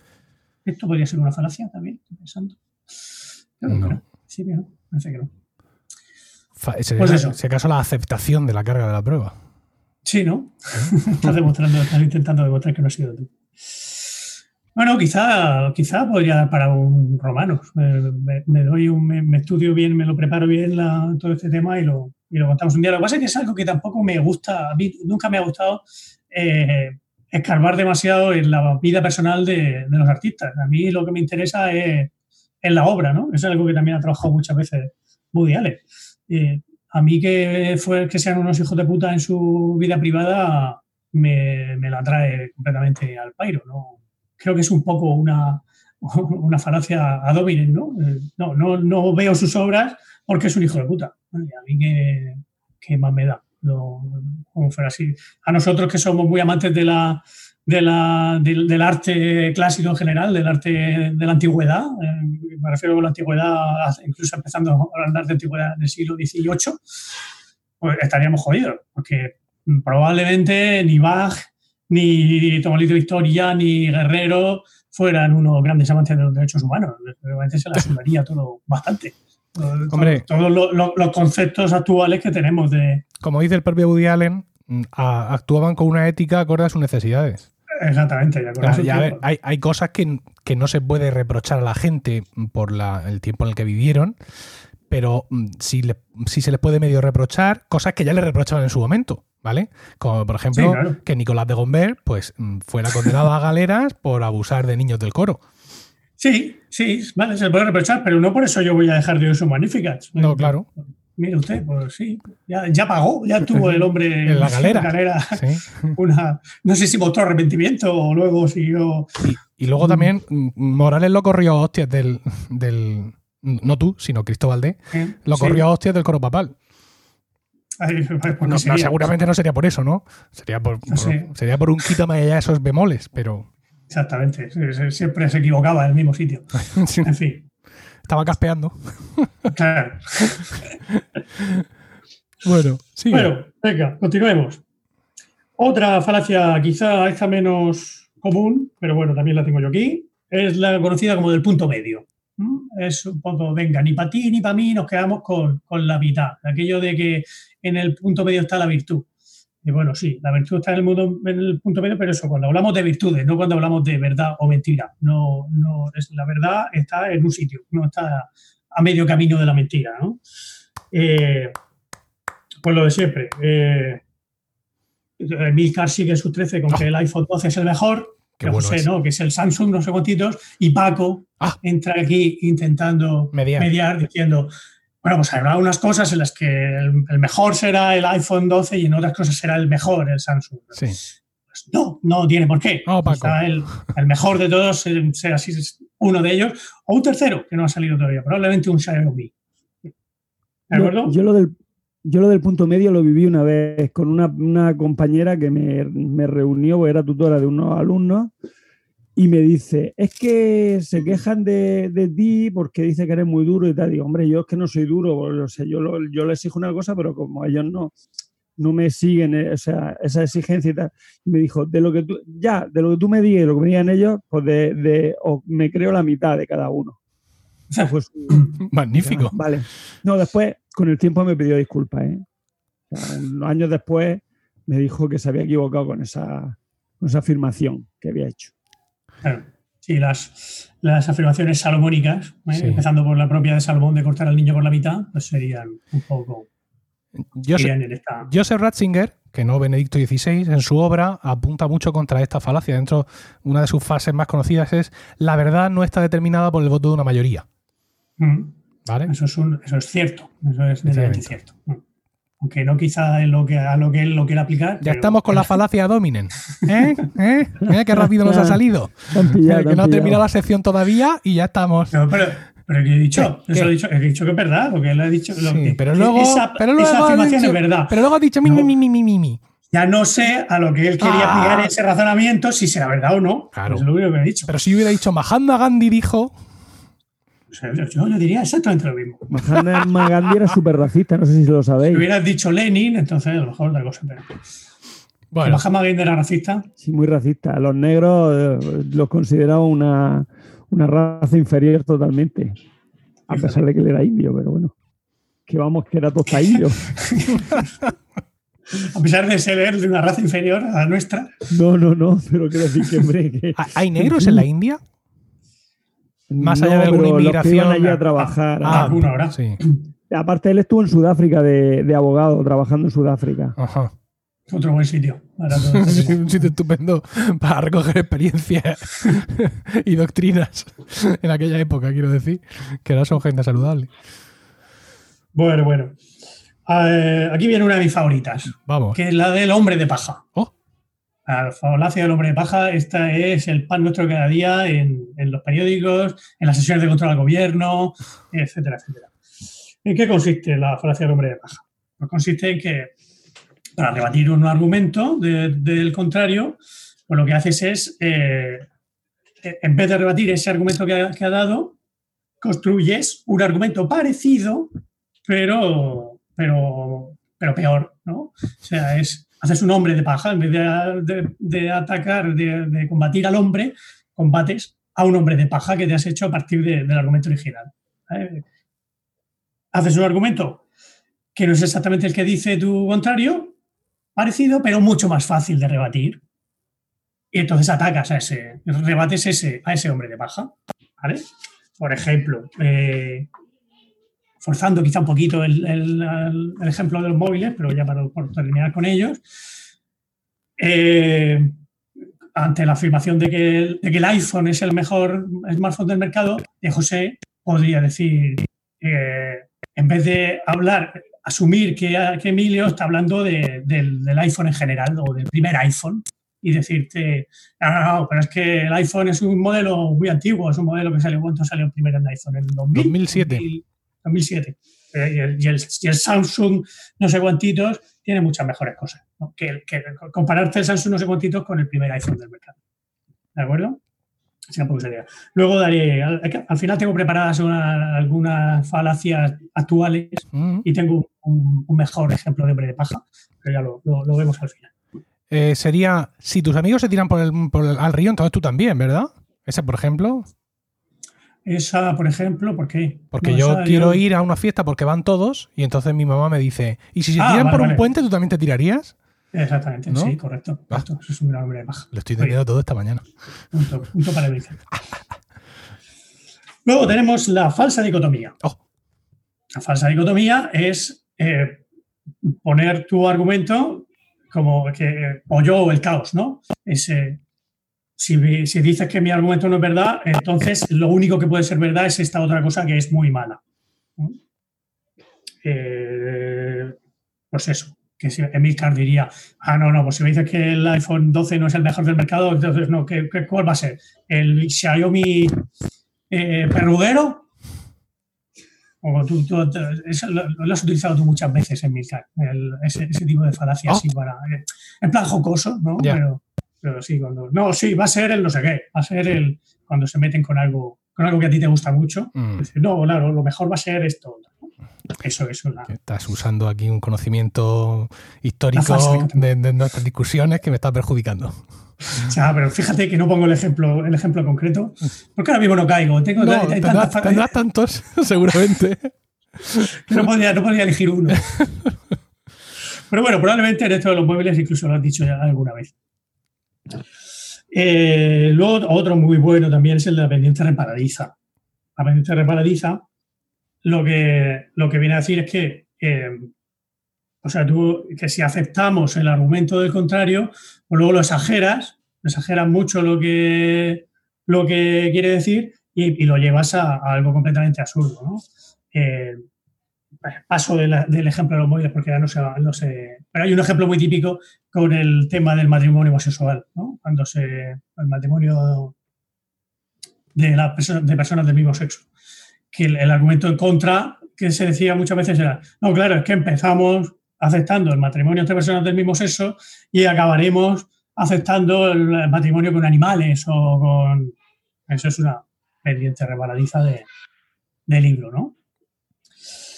Y por último, el último que quería traeros aquí hoy es el, la, la falacia post hoc, post hoc propter hoc.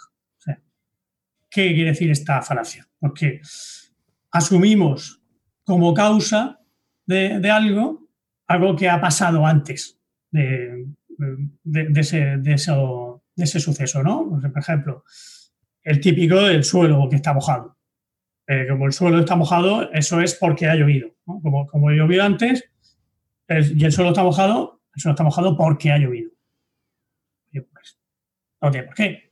A lo mejor ya se secó, a lo mejor llovió la semana pasada y, el suelo ya se, ha mojado, ya se ha secado y es que se me ha caído un cubo de agua. ¿no? no tenemos por qué asumir que, que porque algo haya pasado antes sea necesariamente la causa de lo que, de lo que ha ocurrido.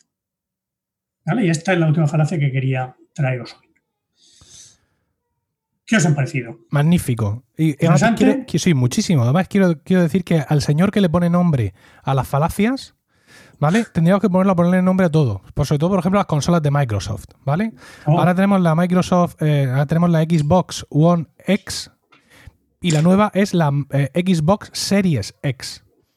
¿Vale? Oh. Yo tengo la, eh, la Xbox One S y otra de las nuevas que va a salir es la Xbox Series S.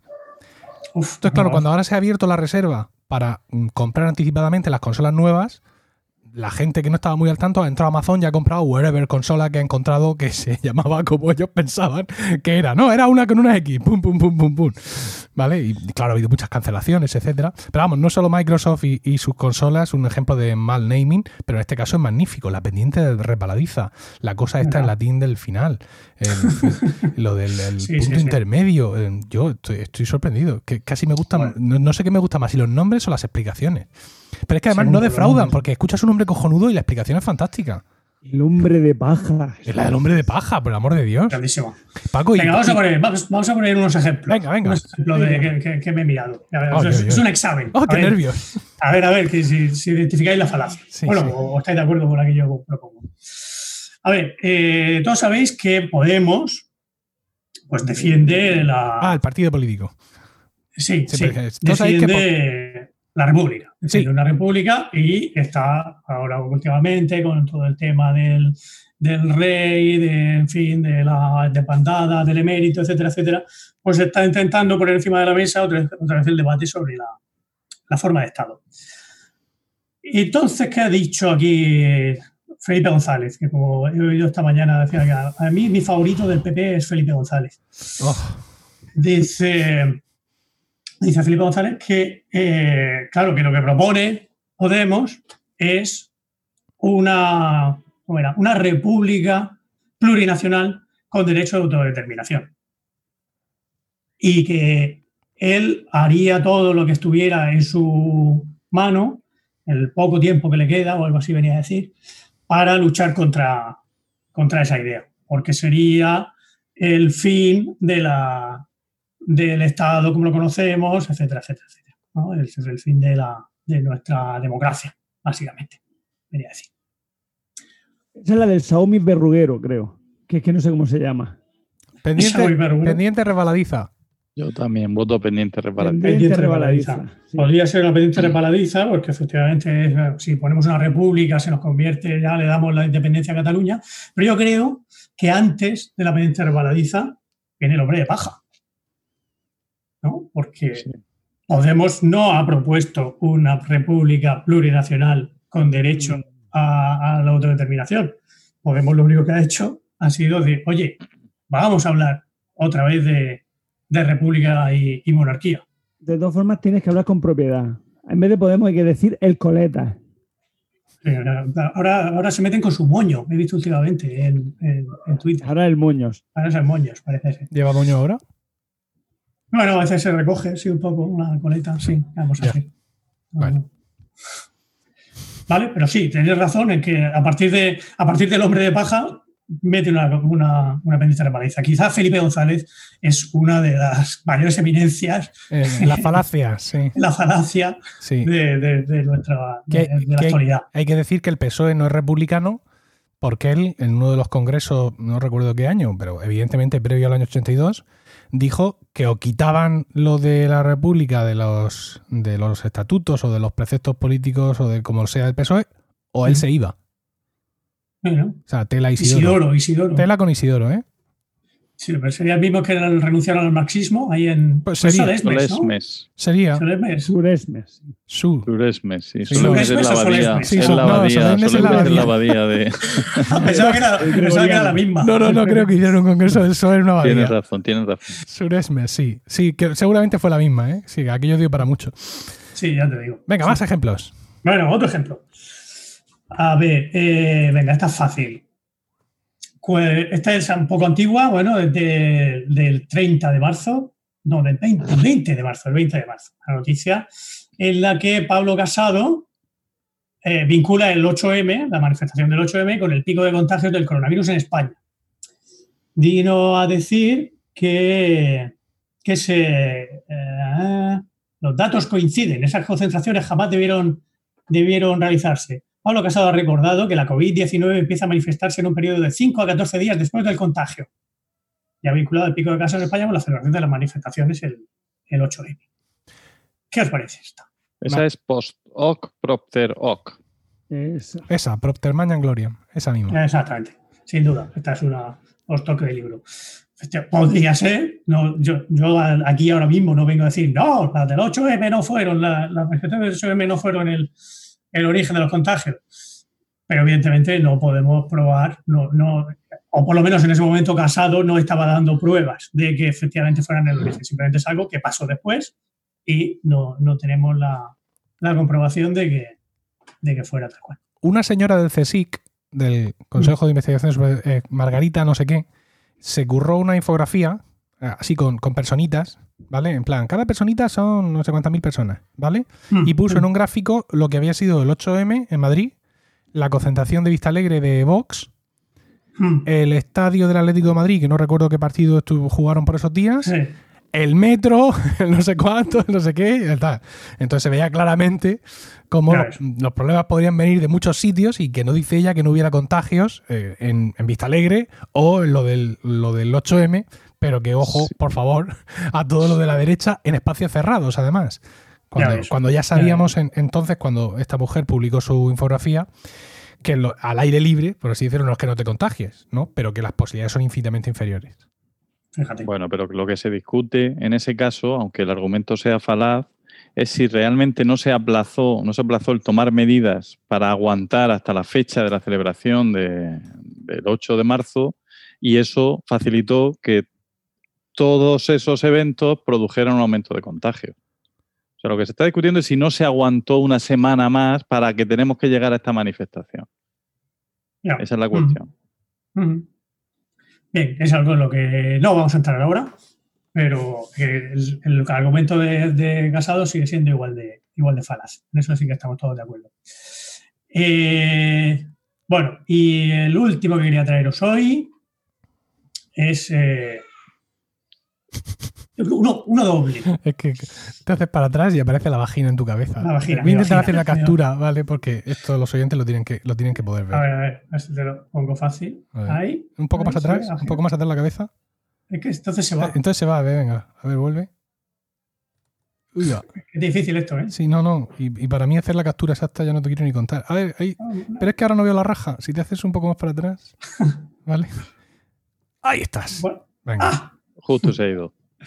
No, pero Bueno, creo que lo tengo. A ver, a los oyentes esto ahora mismo, claro, como le están viendo el vídeo, todas estas cosas les tocan los huevos. Que es una de las historias de grabar nosotros viéndonos. Bueno, también pasa cuando estamos en la mesa, ¿no? Pero bueno, luego veréis la imagen de, de José Miguel con una aurora boreal detrás y una vagina en la cabeza y esto os va a compensar todos los sinsabores que os haya producido este momento. ¿Vale? Venga, vamos con En fin. eh, el último ejemplo, decías. Sí, sí, sí, sí. Otegui, don Arnaldo, dice que hay que votar a Bildu, esto también es una antigua, ¿no? De la, antes de las elecciones vascas, eh, porque Cayetana Álvarez de Toledo dice que no. ¡Ah! Ah, ¿Qué os parece? eh, ¿Vale? Eh, bueno, eh, ojo, me parece subjetivo. Es, es- es una, es una, una noticia de la razón, ¿vale? Sí. Y empieza así el, Sí. el cuerpo de la noticia. Los argumentos del que fuera miembros, por cierto, miembros, miembro de ETA para votar a EH Bildu, desde el antifascismo y el antiautoritarismo y, abre comillas, por si todas estas razones fueran pocas, Cayetana Álvarez de Toledo, representante genuina de la reacción autoritaria, recomendó no votar a EH Bildu. ¿Necesitáis alguna razón más para hacerlo? Fin de la cita. A- Ad personam. No, ¿No? no, Cuidado. sí. Sí. Bueno, No. ilusión de la carga de la prueba. Oh, Ah, es que- qué es que, fino por eres. Por eso, por eso la he puesto aquí, la he puesto aquí porque, porque em, mezcla muchas, mezcla muchas. Tenemos, te- yo creo que tenemos, evidentemente, tenemos una persona, porque está hab- hablando de Cayetana Álvarez de Toledo, eh, no hay que votar a Bildu porque lo dice ella, no, no, no tenemos ningún argumento más, tenemos solo eso. Y luego tenemos eh, la alusión de la carga de la prueba que dice Paco, efectivamente también, porque ¿vale? No, no, eh, no quiero probar pues, las razones por las que hay que votar a Bildu, sino sencillamente que, que, que demuestren otros por qué no hay que votarlo. Pero también en el propio cuerpo de la noticia hay una, un, un- una ot- otro ad personam que es contra el propio Arnaldo ¿no? Diciendo, esto lo ha dicho, dice, los argumentos del que fuera miembro de ETA, ya te está diciendo, como lo ha dicho Arnaldo Tegui, ya tam- también tam- tampoco es un argumento válido, ¿no? Porque lo dice Otegi. O sea, tenemos una- un doble ad personam hacia Cayetana y hacia, hacia Otegi y además una, una ilusión de la prueba. O sea, es una triple falacia, un triple salto mortal. Me ha parecido fantástico. Qué bueno todo esto. Las tardes muertas. Bueno, esto es, es fantástico. Yo siempre he pensado en, en crearme una, una cuenta de Twitter Sí. que fuera falacia enfurecida o algo así. y ir respondiendo a, a- a todas las cada vez que encuentre una falacia de algún, de algún personaje famoso, pon- poner simplemente el nombre de la falacia y, y ya está. Magnífico. Molaría, ¿verdad? Si, uno- Sí. si yo tuviera Sí, tiempo. sí, efectivamente. si tuvieras que trabajar para comer, efectivamente, podrías hacer manía. eso. Muy bien, José. Fantástico. Pues esta, esta ha sido mi intervención de hoy. Magnífica, magnífica eh, intervención. Eh, lo tenemos todo listo. Me dicen desde control, sí. Para la entrada de Paco Pérez Cartagena. A ver, control, sí. Venga, vamos con la sección de Paco.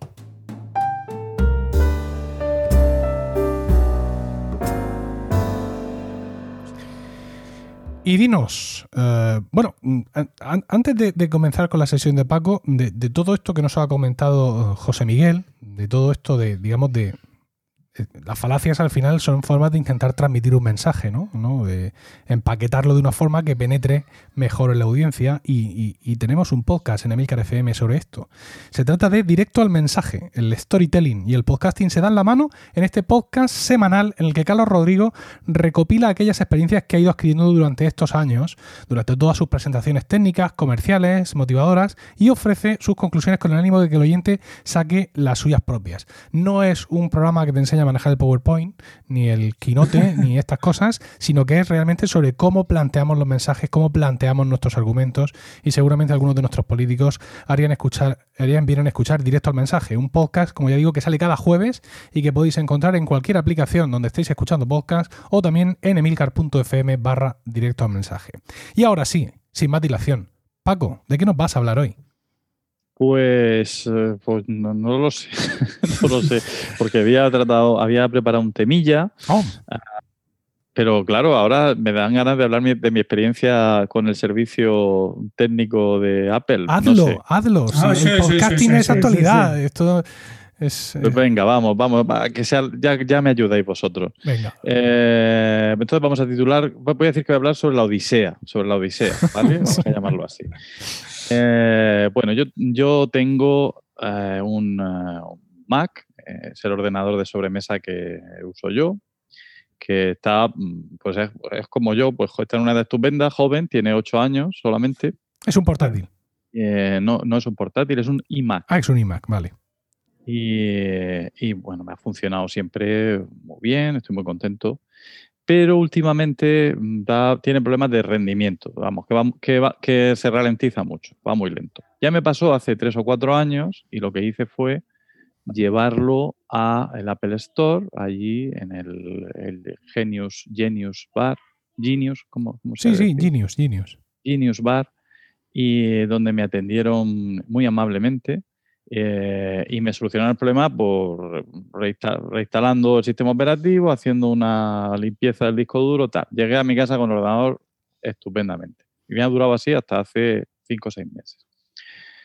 Hace cinco o seis meses que tuvimos una sobrecarga de trabajo con el ordenador los profesores, ya empezó a dar problemas. Y, y entonces yo lo que hice fue, pues lo voy a formatear yo, como tengo mi copia de seguridad con Time Machine, lo que hago es vuelvo a instalar todo. Eh, pero claro, estas cosas mm, son muy fáciles y están todas muy, pero cuando uno no tiene cierta destreza, enseguida empiezan a surgir problemillas. Mire, y aquí, anda, y aquí en esta opción que es pulso, ¿no? Sí, no, incluso, Resu- incluso cuando la tienes, podríamos calificar de la, de la experiencia en cualquier sistema operativo del mundo de reinstalar, la podríamos calificar de un coñazo. ¿No? Sí. Como- Coñazo, Como, como el que cuando está no- saliendo ahora mismo sobre la cabeza Cuando no, de José inquie- Miguel. cuando no inquietante, Vaya. cuando no inquietante, Inquietante, porque sí. ese, ese Ay, cuadro ay. de diálogo que te sale con una afirmación del tipo de eh, la unidad B se va a subdividir en tres, no sé qué. ¿Estás de acuerdo con esto? me, me falta- me dices faltan ahí? datos. ¿Qué- me faltan- ¿Qué dices? Siempre uno piensa que sí es la respuesta correcta cuando no sabes qué decir, Sí. pero a lo mejor no. Entonces, bueno, pues resultado de esto, em, cuando terminé el proceso, eh, vi que había mejorado el rendimiento del sistema, todo iba más rápido, eh, salvo una cosa, que me salía al iniciar, al arrancar el ordenador, me salía un mensaje, que lo tengo por aquí copiado porque he tenido que contárselo al señor En del estos momentos, técnico. Paco esgrime una libreta en papel.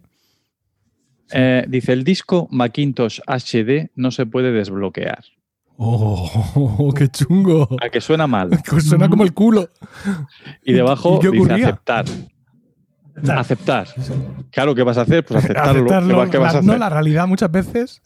Lo aceptas. Y Sí. entonces el ordenador sigue funcionando. No, eso no, No es pasa posible. nada. Eso no es posible. Sí, sí es posible. Porque el con disco todo el, HD bloqueado. el Sigue rollo es... eh, eh, ¿Perdón? Que con el disco Macintosh HD bloqueado, el ordenador sigue funcionando. Claro. Entonces yo, eh, pues nada, me pongo a mirar utilidad de discos, de que estos, los Mac tienen una utilidad de discos que se supone que te ayuda a, a- a entenderlo todo rápido y a verlo todo bien. Entonces hay un disco HD y dentro del disco HD hay varios, son particiones, entiendo que son, ¿no? Y entonces ahí hay mm, pues varios discos que se llaman Macintosh HD. Uno de ellos además añade datos. Todo eso Oh. igual hasta lo he creado yo. Es posible que lo haya creado yo en algún momento. Difícilmente.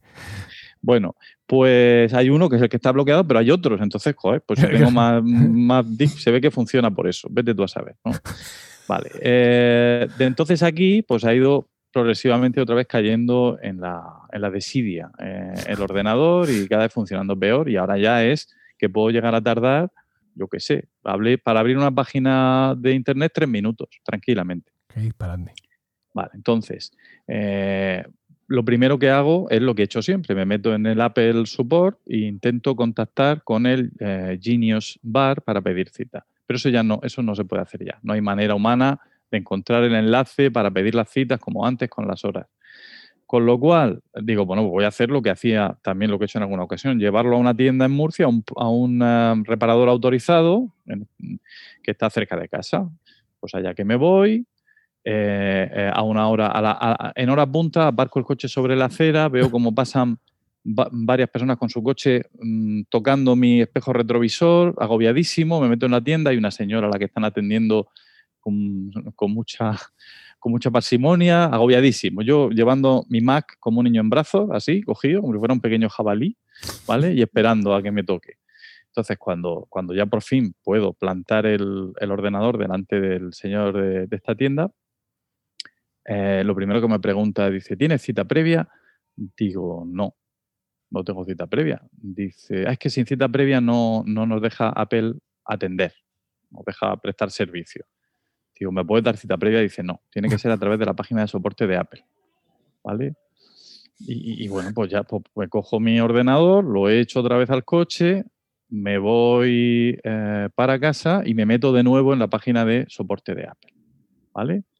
Y empiezo, me voy, siguiendo los pasos lógicos en este caso, es decir, entro en soporte, elijo mi dispositivo, eh, a continuación explico el tipo de problema, que mi tipo de problema entra dentro de una pestaña que se llama otros problemas, con lo cual hay que entrar ahí, buscarlos, bien. Eh, cuando por fin selecciono lentitud del sistema, eh, me salen mm, tres opciones. Llama, chatear con un técnico, de, un técnico de Apple, que te llame un técnico de Apple, concertar una cita con un técnico de Apple, ¿no? Pues, pues, pues, como para mí, lo digo, pues que me llamen, que me llamen y así consigo, hablo con alguien y, me, y, y que me aclare algo. Entonces concierto la cita para justo esta mañana a las diez y media que, mm, que me ha pillado justo en medio de la grabación de este podcast. Y entonces, bueno, ya empieza, digamos, la parte no es que lo tenga solucionado, pero parece que ya está en vías de solución. Bueno, Eh, me, me atiende un señor, bueno, primero, lógicamente, te salta la operadora esta automática. Me han llamado, además no me han llamado a y media, me han llamado No. siete minutos tarde, pero uh, qué bueno. raro eso. Eh, me da a elegir, cosa muy, muy de Apple, me da a elegir entre, eh, entre cuatro sonidos de fondo. No, Eh, ¿Desea usted que si- eh, mientras espera, desea que la música de fondo sea de pop actual? Mentira. ¿Desea que sea clásica no me o jodas. jazz? O, o- o no desea ningún sonido de fondo? Pero esto está muy mal, porque ya te anticipa de que vas a estar un huevo de tiempo esperando. o sea, es que mejor, Claro, mejor que estés escuchando algo que te claro, guste. Claro, dice, desea usted una... Si es- a lo mejor incluso condiciona. Si eliges una canción pop, sabes que vas a esperar tres minutos. Pero ¿y si eliges música clásica y te ponen la novena sinfonía? Claro. Igual tienes que esperar una hora y cuarto. O la quinta de Mahler. Entonces, eh, entonces he decidido, digo, no quiero ningún sonido de Ah, porque, además, además es que me parece una manera muy civilina ya de predisponerte. O sea, usted, tú me quieres poner música a mí para que yo tenga una actitud positiva y no me da la gana. Yo estoy O sea, cabreado. Esa, esas eran las acciones que te daba. Pulse 5 si no desea sonido, porque No, cuatro, que es cuatro. una. Si no desea. No, bueno, sí, exacto. ¿eh? Eh, yo he pulsado la 4, la opción 4. Bueno, Y, y entonces me he dado cuenta de lo, de lo inquietante que es que cuando te atiende una operadora no haya sonido de fondo. Porque estás continuamente Ya no podía pensando que se, ha cortado, que se ha cortado la llamada. Claro. Eh, Vosotros cuando, si usáis Movistar, cuando llamáis al servicio técnico de Movistar, te ponen la música esa rep- odiosa, Ah, repetitiva, como es. O la de... Ahí que no me acuerdo. Ya saldrá. Bueno, luego saldrá, que es que, es, que, es que la, la tengo atravesadísima. Pero no, aquí no sin sonido de fondo. Sin sonido de fondo quiere decir que, yo qué sé, podían poner los latidos de un corazón o algo, algo, algo, una- un, un sonido de... Habrá dicho de la verdad, pues aquí tienes gilipollas. Toma, no quieres Como silencio. como en una cámara anecoica. O sea, tú estás ahí y dices, es que se oye absolutamente nada. Bueno, eh, a los- al minuto la, la voz vuelve, dice, gracias por permanecer a la espera. En breve un Apple Advisor estará a su disposición. ¿Vale? Entonces ya te tranquilizas. Vale, estoy, estoy conectado todavía, me están atendiendo bien. Eh, cada 30 segundos volvía a salir este mensaje. así durante 8, 10 minutos.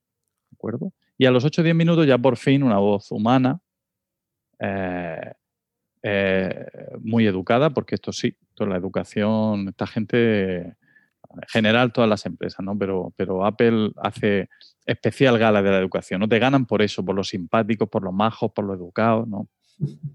Y me atiende un señor que se llama Rolando. Rolando Villazón. dice, preguntan aquí en, en mi casa si es el de los huevos colgando.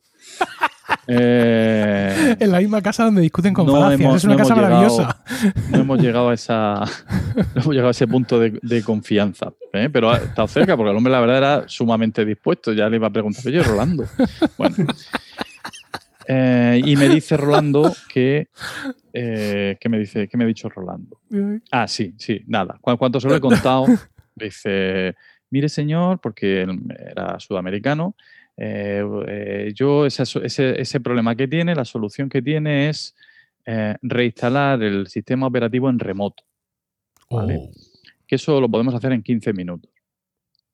Pero claro, yo por un lado no quería desconectarme de- de- del Meet este, quería seguir conectado y poder hacer mi sección. Y por otro, como que, pues, que me apetece que esto me lo, me lo vean en directo, aunque me cueste el dinero, me apetece que me lo solucione desde el sitio. Y, eh, bueno, pues nada, le he dicho, no, yo lo que quiero es que me deis cita. Pues nada, pues eh, no hay problema. Le voy a dar cita, me ha dado cita, este lunes a las 5 de la tarde, si todo va bien, estaré dejando mi Mac. Entonces le he preguntado, digo, oye, exactamente qué hay que hacer si no quiero volver a llamar y quiero pedir la cita directamente yo, en reservar cita. Ah, pues muy sencillo, se mete usted en la página de soporte de Apple o se descarga la aplicación de soporte de Apple. Tres me ha dado tres opciones, las cuales las había hecho varias veces, no una, sino en varias ocasiones. Digo, mira, todo lo que me estás diciendo a mí no me ha funcionado. Me meto, dice, bueno, pues espérese un momento, le voy a guiar. Hemos entrado en soporte, hemos entrado en el dispositivo, como he comentado antes, y eh, mira, llegaba un punto en el que las opciones que me daban son las tres que os he dicho. Digo, ¿qué he hecho mal? Digo, ¿por qué no me deja, Reservar por qué no me deja directamente reservar? Y entonces dice, lo has hecho mal en el momento en que has dicho que era un problema de, de software. Digo, pero es que es un problema de software. Dice, ya, pero si lo quieres llevar a una tienda física, tú no puedes decir que es un problema de software, es un problema de hardware. Ah. ¿Vale? Entonces tenía que haber pinchado ahí porque entonces ya sí, porque se supone que los, los eh, reparadores estos asociados, autorizados, no solucionan problemas de software. No, Apple esto no lo concibe. No, no, sí lo pueden solucionar, pero como te lo pueden solucionar ellos en remoto, Claro. pues descargan a los, a los servicios técnicos para que solamente se ocupen de lo único que pueden ocuparse exclusivamente, que es el hardware. Sí. Bueno, pues esa era la razón, esa era la clave. Entonces, por una cuestión, digamos, de enfoque, mm, no de, no de negocio, pero sí, digamos, enfoque de, de- funcionamiento de la, de, la empresa o del servicio al consumidor, no había manera de llegar hasta ahí. Entonces, ¿cómo se ha complicado todo esto que antes era tan fácil? ¿Hasta qué punto hemos llegado? En parte tiene que ver también con la pandemia, porque ahí se han limitado muchas cosas que antes se daban, ¿no?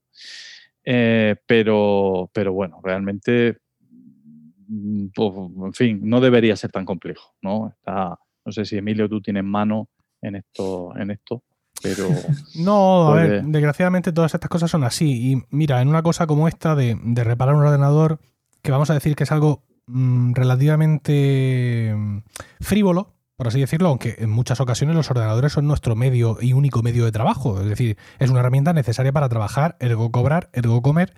Pero estas circunstancias se están dando en muchísimos organismos oficiales. Hace no mucho salía Antonio Resines en un, tele- en un informativo mostrando cómo es imposible, imposible conseguir una cita en la seguridad social. ¿Vale? Y yo, por motivos que no vienen al caso, mm, sé que en una oficina de la seguridad social aquí en Murcia, donde estaban atendiendo a 600 personas al día, persona arriba, persona abajo, ahora han pasado a atender a 90. Una vez que pasan por todos los filtros habidos y por haber. Y yo mismo he fracasado enormemente intentando conseguir una cita para mi suegra eh, para la seguridad social, eh, a través de la página web de la seguridad social. Quiero decir, mi suegra me, descargó a mí ese problema pensando en, que ella misma eh, era inútil, torpe y que no sabía lo que estaba haciendo. Pero luego yo la conforté a ella y le dije, no, digo, no, no, no, no os adornan esas características. Es que esto es que es así. O sea, mm, después de No sé pasar... que tú seas igual de inútil que tu suegra. Bueno, vamos a ver, eso sería una falacia ad gilipollam. Seguramente. No, es que te estás, te estás haciendo una falacia de autoridad a ti mismo. No, es que. No es como autoridad. de- No, no, yo estoy contestando a la, como a yo la- no soy estás capaz. inventando un tipo de nadie es falacia, capaz. Emilio. Grande, contestando a la grande. falacia de mi suegra, ¿vale? Eh, el tema de está en que cuando pasas por todo, ¿vale? Cuando pasas por todo, incluido una, una pregunta de estas para ver que no eres un robot, que te van a decir, sí, soy un robot. ¿Qué pasa? Es que los robots, no, los robots no tenemos derecho a tener cita en la seguridad social. Después de todo Tengo los eso, huevos metálicos, ¿qué pasa? no? cuando has Sí. pasado por un montón de cosas, entonces te dice, no hay citas disponibles. Fuck. Fuck you. ¿Vale? Y todo esto... A lo mejor si fueras un robot. Efectivamente. Y todo esto hablando de, de mis suegros y de mí mismo, es decir, eh, gente con, con destrezas, con dispositivos y con entendimiento de las cosas. El- gran, un gran porcentaje de la gente que precisa una cita de la seguridad social, pues por, por edad o por lo que sea, no tiene esas habilidades. Y, y- es que te bloquean en la puerta. O sea, hay dos guardias de seguridad que no te dejan entrar. Necesito usted cita previa. Bueno, pues déjeme entrar a pedir cita previa. No, la cita previa la tiene usted por ordenador.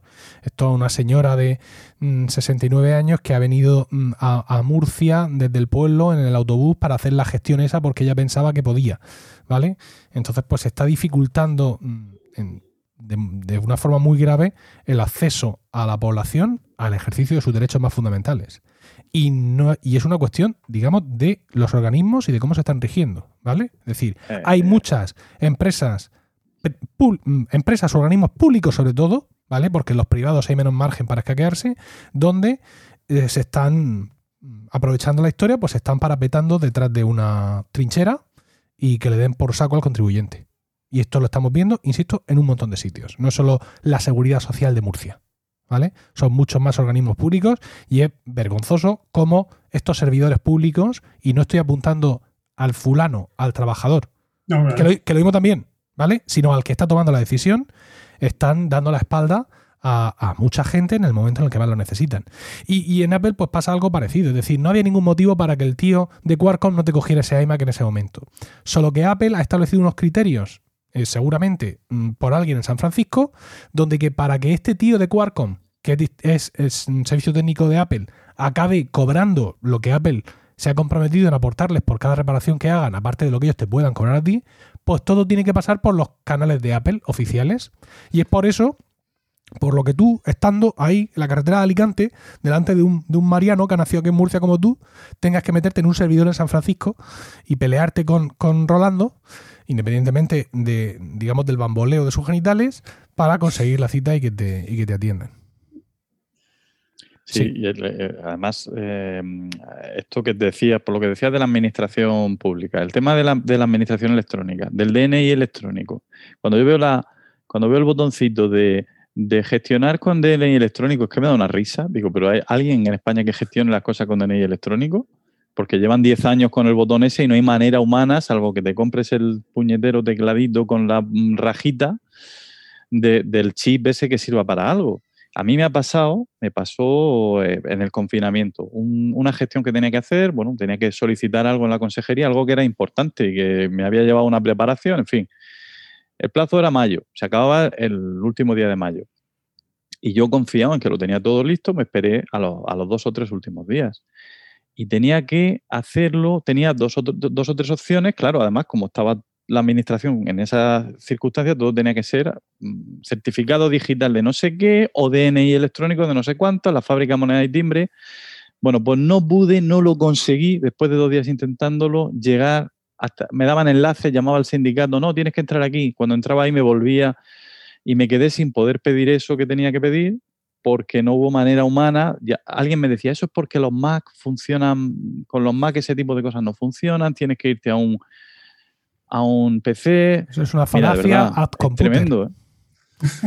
Porque ¿El qué, sí, perdón? porque es una falacia ad computer, ¿vale? Porque sí, sí, sí funciona. Yo tuve un, un problema en ese sentido muy jodido y es que yo tenía cita el, el- el viernes último, antes del, confinamiento, tenía cita en la agencia tributaria con el presidente de una cooperativa de viviendas que gestiono en, mi, trabajo para renovar el certificado digital porque había caducado el de la cooperativa. Y hay un montón de gestiones hoy en día que para las empresas solo se pueden hacer con el certificado digital. Y claro, al cerrar eh, ese día la- las oficinas de la agencia tributaria no pudimos ir. Pues claro, pasé todo el confinamiento sin certificado digital. La agencia tributaria dijo, "Mm, bueno, mal rollo, vamos a hacer que los certificados caducados van a seguir funcionando en la agencia tributaria. Así que no problem. Con lo cual, pues pude presentar mis cositas de IVA y todos esos rollos. Pero el resto de organismos no hicieron eso. Con lo cual, un montón de cosas que yo tenía que presentar en el catastro, en el ayuntamiento de Murcia, etcétera, no las pude presentar. Y cuando intentábamos presentarlas con el certificado digital personal del presidente o con el de mi empresa, en la empresa que yo trabajo como gestores, nos decían que no. Así hasta que las oficinas de la agencia tributaria abrieron, que también te animo a intentar conseguir una cita en una de estas oficinas, aunque sea para ir a saludar, ¿sabes? Aunque no tenga ninguna gestión pendiente. Y entonces pudo personarse allí el presidente de la cooperativa y eh, reactivar el, certificado digital. La verdad es que, mm, por mucho que digamos que la administración y que todas las cosas estén digitalizadas, y yo, yo soy un gran usuario de certificado digital, a nivel personal, a nivel familiar, a nivel de, de las entidades urbanísticas que gestionamos en la empresa, todo funciona con eso, pero hay un punto físico, ¿vale? Que no se puede Claro. eludir, que es la identificación, el llegar a decir, oiga, que soy yo, fíjese en mi escritura de poderes, soy yo el que ha pedido esto, ¿vale? Y claro, cuando ese punto físico te lo, te lo quitan, entonces te lo están quitando todo.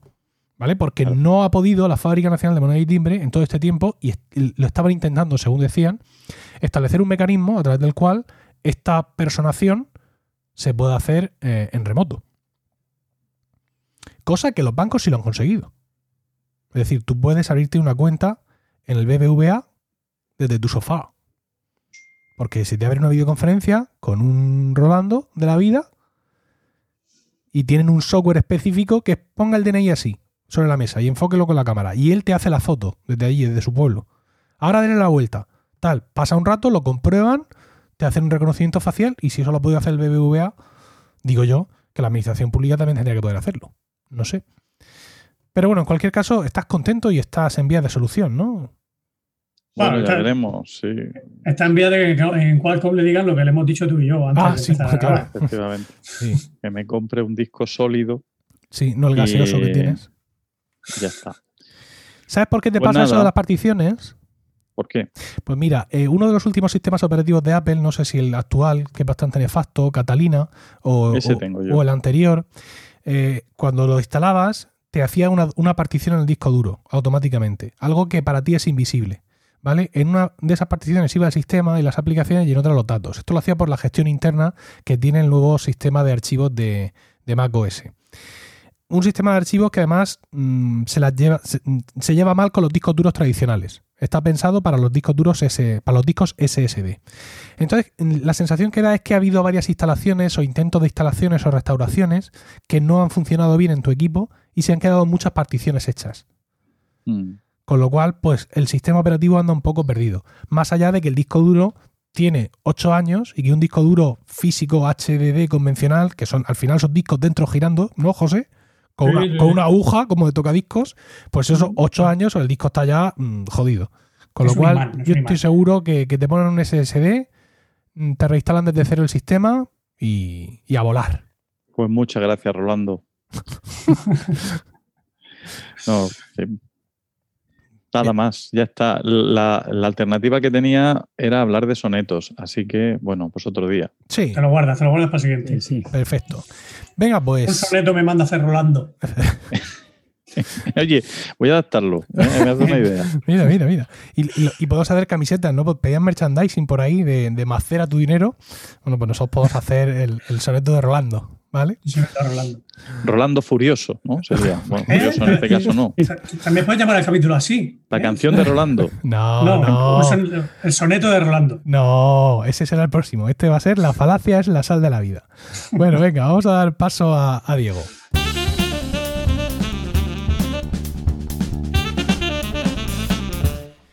Bueno, Diego, ¿de qué nos vas a hablar hoy? Pues yo voy a abundar en, en- en problemas técnicos, como habló, o sea, de lo que habla poco, yo voy a seguir hablando, pero ahora en vez de, de Mac, con Windows. A ver si me lo solucionáis igual. Bueno, no tiene solución, pero allá voy. Los temas informáticos es que últimamente se está convirtiendo en una cosa que nos, eh, nos aprieta más de lo normal. Esto debido a que, pues algunos de nosotros, no voy a decir muchos, pero varios de, de la población trabajadora ha tenido que desarrollar eh, su trabajo de forma remota desde casa o incluso algunos todavía lo están haciendo. Y precisamente de eso tenemos un podcast nuevo en el FM. Se trata de Oficina 19, un podcast semanal con consejos y recursos para trabajar desde casa o desde donde quieras. Cada lunes a las 5 de la mañana y en tan solo 5 minutos, Antonio Rentero nos dará una pista para aprovechar las oportunidades que nos depara esta nueva normalidad que ha llegado a nuestros puestos de trabajo y que puede transformar para siempre la forma en la que trabajamos.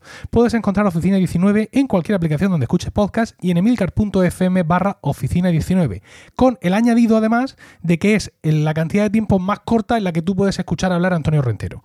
¿Vale? Decir, Es muy difícil. sí, eso ha sido un esfuerzo de contención por su parte que yo no creía que fuera capaz, pero lo ha hecho. Es decir, tú siempre que va- vas a escuchar a Antonio Rentero en un podcast, nunca lo vas a escuchar cinco minutos o menos, ¿vale? Con O lo cual, en un comentario. Hay que aprovechar, hay que aprovechar esta cápsula, ¿vale? Para poder escuchar a Rentero en formato eh, contenido donde podréis imaginar que luce mucho más porque consciente de que la premia el tiempo concentra mucho más la, la información.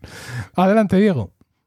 Bueno, pues yo voy a contar, bueno, primero voy a hacer un disclaimer, quiero decir, qu- quiero avisar de que yo sé que hay trabajadores que están en, en peores condiciones que yo, que yo soy un privilegiado, porque soy profesor de instituto y, y claro, desde, desde marzo estoy de vacaciones, hasta ahora, hasta ahora he vuelto. Entonces, quiero avisar, o sea, yo me voy a poner la venda antes de la herida. Yo sé que soy un privilegiado de la vida. Si la gente Vale. viera en estos momentos tus auriculares remendados con esparadrapo, no diría que eres un privilegiado. No, no, no es para drapos, son como, es como una especie de composite, como una especie de, mez- mm, de masa ahí que se fragua luego y se queda ahí todo. Dios mío. Los tengo desde, desde que tenía 16 años. Ah, Son mía. son súper buenos. bueno, Fíjate, ¿Me aguantan todavía? sí, sí. Con, Sí, no aguantan, sí. sí, con cemento, con- echándole cemento armado. Es como un cemento, es como un cemento, efectivamente, una cosa así. Bueno, Bueno. os cuento. Eh, mm, yo mm, ahora, eh, digamos, estoy en situación de presencialidad, ¿no? Eso quiere decir que, que la mitad de los niños no vienen a clase, entonces doy la clase como dos veces, ¿vale? Eh, la Consejería de Educación me pide que haga un- una videoconferencia a los que o la ve dos veces o haga videoconferencia. Después veré por qué yo no he optado por la videoconferencia y así para que también entiendan algunas personas. Es que, mi, es que el maestro de, mm, de mi crío no se, no se conecta ni para atrás porque da, porque es que es una injusticia, porque el tal sí se conecta y yo no. Bueno, vamos a ver en qué condiciones están las personas para poderse conectar. Os explico. Bueno, lo primero, yo, yo el año pasado era feliz en mi, en mi matrimonio, aparte de mi matrimonio, yo era, era feliz en mi aula porque disponía de un ordenador con Ubuntu 14. Ubuntu 14, no te estoy hablando de 18, no, no, Ubuntu 14. Y con eso, porque yo Windows no quería, ni, no, no quería verlo ni en pintura. Pero yo con ese Ubuntu 14, pues yo funcionaba bien. Pero resulta que, Eh, un que ahora, momento, un momento. Ubuntu 14 es una distribución de Linux, de Linux, sí. ¿vale? Linux es un sistema como- operativo para usar en ordenadores y tiene, digamos, varias distribuciones que se llaman de forma distinta y cada una es como una especie, digamos, de, de sabor distinto. Hay fans de Ubuntu y hay fans de otras cosas. Yo no me sé más nombres. Mint, por ejemplo. José, tú que eres, De otro sabor. tú que eres del ramo, ¿qué, qué más distribuciones hay por ahí? Eh, pues ahora me pillas. Debian algo así, o no. Debian, Debian. Debian, Debian, Debian, bueno, Debian es una marca de agua. Linux Mint. Perfecto. Pues eso, Diego tenía allí ahí no Ubuntu, que me encanta el nombre, por cierto, 14. 14.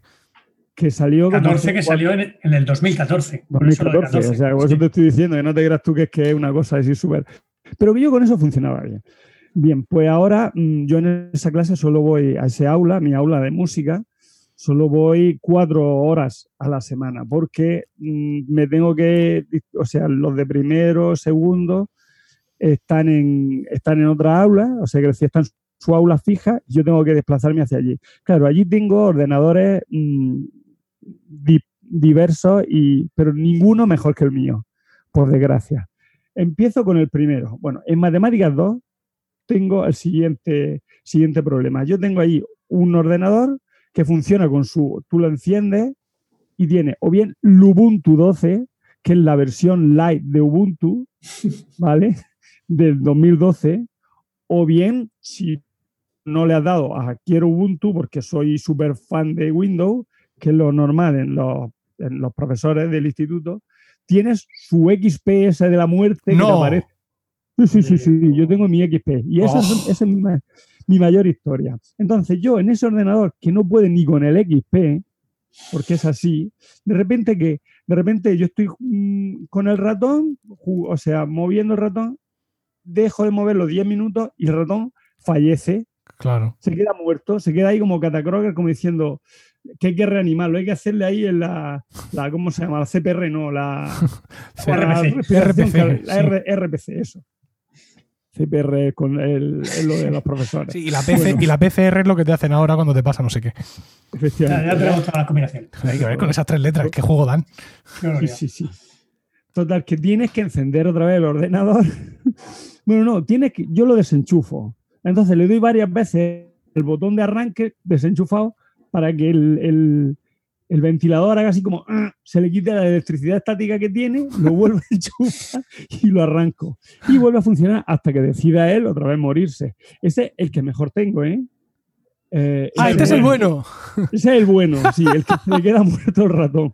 Luego tenemos otro, que ese está en Matemática 1, que mm, yo un día llegué a clase, todo feliz, y me dice mi compañero, oye, mira, es que tenemos un problema. También es con Windows XP o bien Ubuntu.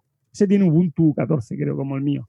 Tenemos un problema, que es que el eh, eh, la se ve el cañón, pero no se ve la pantalla. Entonces tienes que hacer como los programas esos de programa ese de, de las nueve que había antes, que era esquerra, esquerra, esquerra, dreta, dreta, dreta. O sea, te van diciendo, te van diciendo los alumnos con el, con el ratón, o sea, que vaya moviendo el puntero para darle al- a, la, a la aplicación. O bien te giras totalmente, que es súper difícil de ver. Entonces los alumnos te van dirigiendo cómo tienes que colocarte para disparar. Dispara ahora, ¡pum!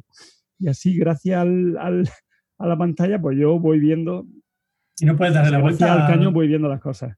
al ordenador. Es que entonces no ve a los alumnos. Claro, no, no, no veo a los alumnos. Y darle la, darle la vuelta al ordenador con todos los cables que tiene, eso sí, para que suel- se suelte un cable y venga el RMI, que ya lo tengo contento, que yo estoy todo el rato quejándome, va a venir el RMI, que es el responsable de medios informáticos, por si alguien no sabe con RMI, y, se, y, y me diga, pero tú, De ¿para qué tocas esto? Sí. Ya, vale, vale. Ahora venimos con el peor ordenador de todos. Ese es el de lengua 1. Los de lengua tienen, le tienen especial aversión espero que no me estén escuchando, pero bueno, si me escuchan no pasa nada. Le tienen especial aversión a lo que viene siendo el Linux. El cambio. Ellos, ellos son muy de XP, ellos digo, de, muy de Windows. De Windows, y si es XP, pues qué más da que sea XP. Entonces, el problema que tengo en, en- en lengua 1 debe ser de driver. Vosotros me lo vais a decir ahora, que soy experto en la materia. Yo voy, eh, entro en mi página, entro en la página web, por supuesto con Chrome, porque Mozilla como que está un poco allí fuera de, de órbita. Bueno, entro con mi, en mi Chrome, o sea, en el, y, y pongo mi. No te mi- alejes tanto del micro que te perdemos. Pongo mi dirección de. ahí. Pongo mi dirección de, de, de- mi libro electrónico. No el libro electrónico, de la, sí, del libro online, ¿no? Sí, sí, sí. Entonces, lo pongo, claro, yo soy de música, aparte que también estoy dando sociales, pero bueno, soy de música. Le doy al, al, al botón de, de, pues para abrir un, un vídeo, así en streaming, y me dice lo siguiente. Ordenador va y me contesta en castellano antiguo lo siguiente: Voto abríos. No se percata vuecencia que este menester que usted me, me manda son, son para un, un algara- son- me suena a mí a algarabía de sarraceno. O sea, no entiende nada de lo que le estoy diciendo. Me dice, no sé qué me estás pidiendo, yo no puedo ni- ni quiero hacerlo. Es tan antiguo eso que yo creo que no, no, no acepta drive. No acepta drivers.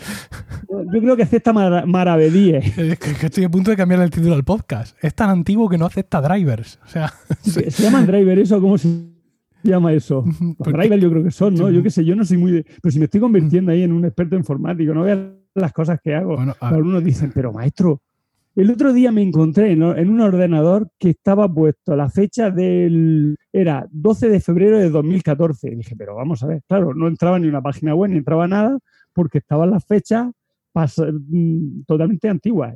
Total, que tuve que yo que entrar en el reloj del S en, en Linux. Que no era en el, en el Windows, que parece que, que como que todo el mundo sabe más, tuve que hacerlo en Linux. Y lo logré, que los alumnos decían, "Hostia, sí, sí, que tenemos aquí un experto, ya tú, yo, yo precisamente. bueno, eso se Eso- soluciona. José, dilo, dilo. Sí, a, que a lo mejor se le ha acabado la pila a la BIOS.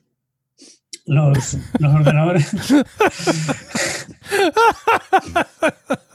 Pues puede ser, ¿no? Ay, perdón. Sigue, sigue. Sigue. No, eh, para, para mantener el reloj, el La reloj ese, el carbón. cuando, ¿sabes? Cuando, cuando tú apagas el ordenador, el reloj sigue, sigue en hora, ¿no? Aunque lo desenchufe, tú luego lo vuelves a enchufar y el, y el reloj sigue en hora. Y eso no es mágico, eso necesita energía, como el reloj que tienes tú en tu pulserica. Sí, sí. Eh, entonces la- los ordenadores llevan una pila, una pila así de botón grande en la, dentro, en la placa base, que sirve para eso, entre otras cosas para eso, para mantener la configuración del hardware. Y si esa pila se gasta, pues se resetea, se pone los valores por defecto y te pone la hora que él considera oportuna. A lo mejor es el 1 de enero de 2014, porque cuando lo, lo pusieron así de fábrica, yo qué sé. Entonces, claro, si son ordenadores que tienen esos 6-7 años, es posible que, que la pila haya que ir cambiándosela. Uy, 6-7 años, pero te recuerdo que un XP ese tiene que tener por lo menos 10.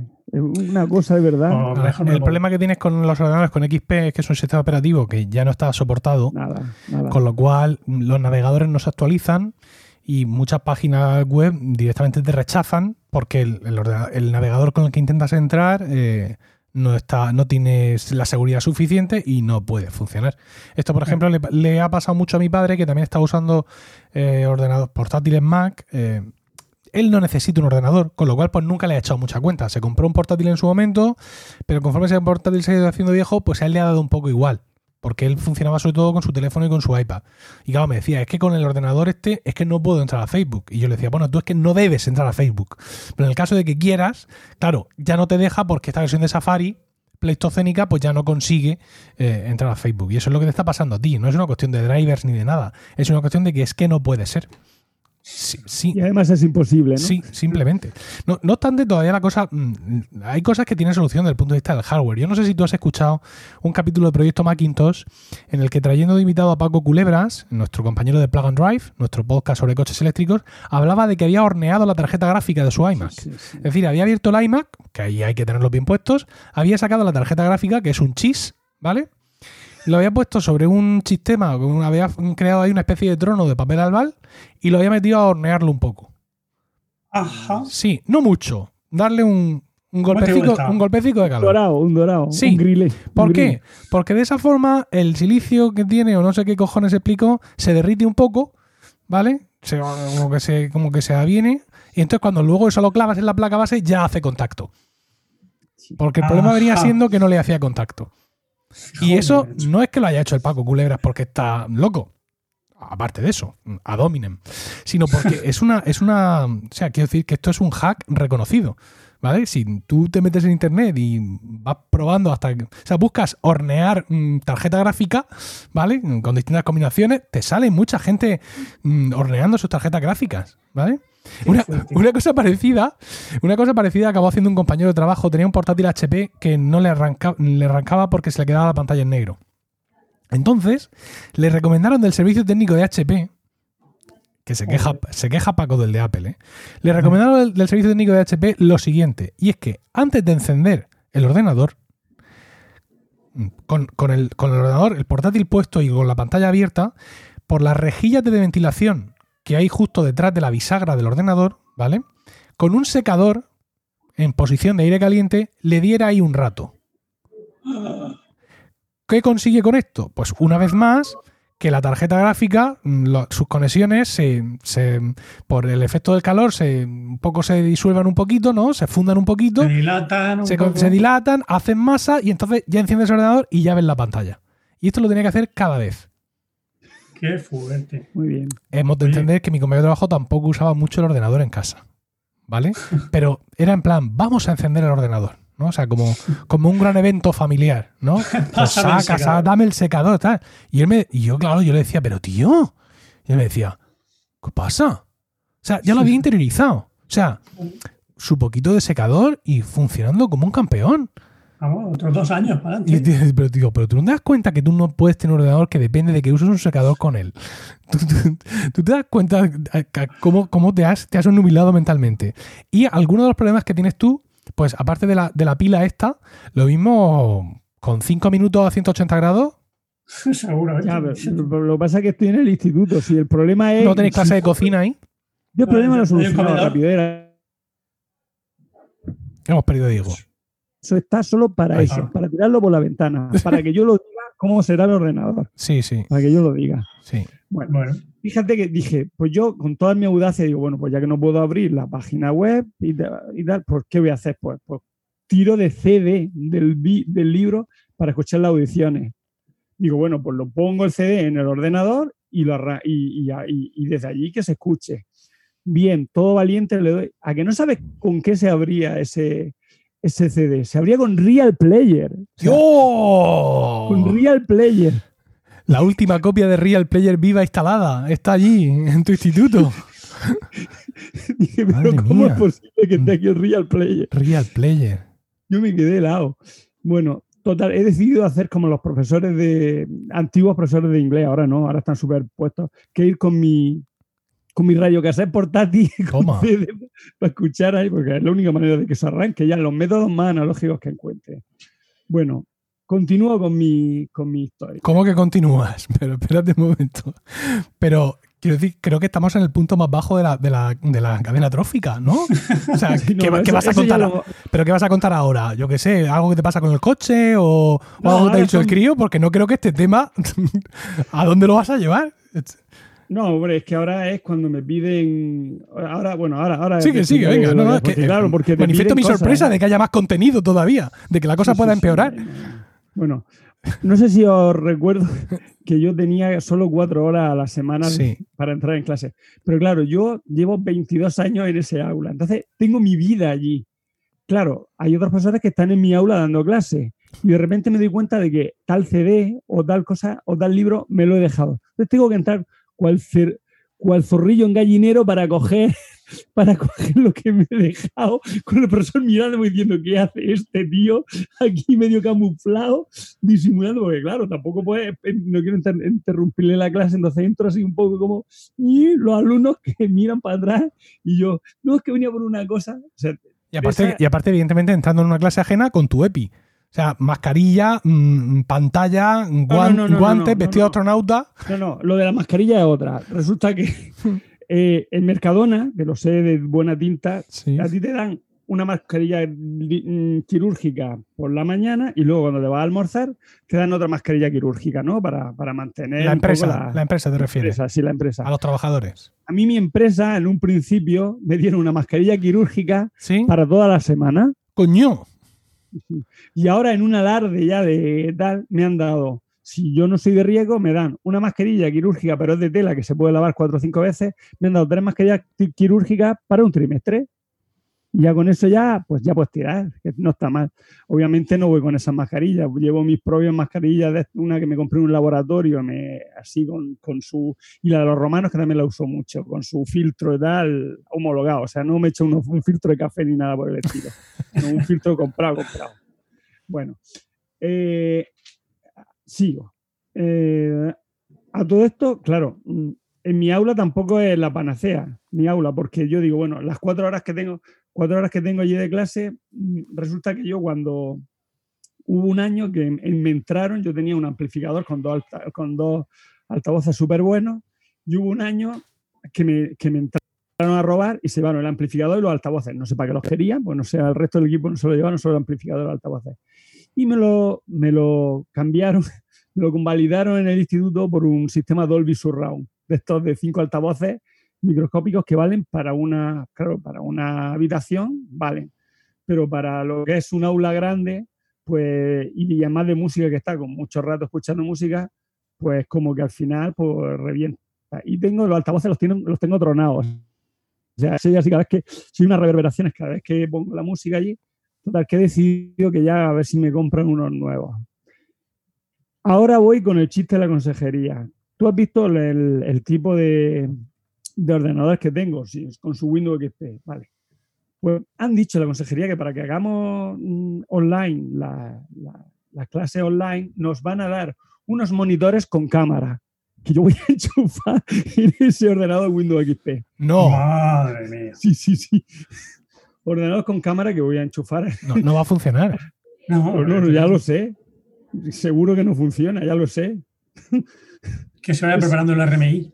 Total. No, no, pues es imposible. O sea, yo sé que eso no va a funcionar ahí. No sé si lo pondré en alguno que funcione. Entonces, bueno, por los ordenadores, digo, la- las pantallas con cámara para los que funcione y los que no, pues, pues que se lleven su propia portátil. Claro, tú dices, yo ya hasta he pensado, digo, bueno, lo que voy a hacer es que me llevo mi portátil y hago la en streaming y, y como no me funciona el cañón la mayor parte de las veces, y eso sí que os voy a preguntar, os pregunto a vosotros, sobre todo Emilio, que es el que está más puesto, comprarme un mini cañón de estos que venden en Amazon, ¿eso me saldría bien o cómo lo ves tú? Te dejo yo el mío. Para que compruebes que no te va a funcionar.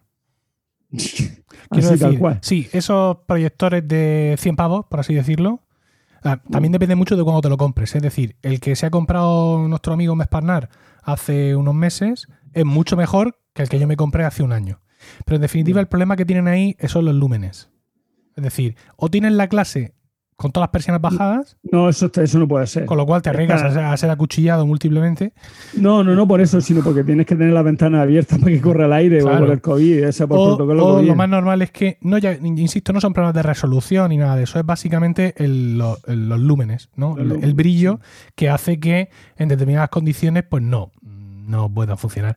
Yo lo usé una vez, fíjate, mm, para un curso de podcasting que me contrataron, que lo dieron unas instalaciones municipales que hay encima del mercado del barrio del Carmen, y con, con la luz mm, de la, del aula apagada, ¿vale? Y con el, y con el proyector súper cerca, no, al final decidimos que era mejor usar un monitor externo de 15 pulgadas y ponérselo así delante a los alumnos porque eso no funcionaba. Pero insisto, como depende mucho de las circunstancias reales, si quieres, eh, está aquí en casa y te lo llevas y haces las pruebas.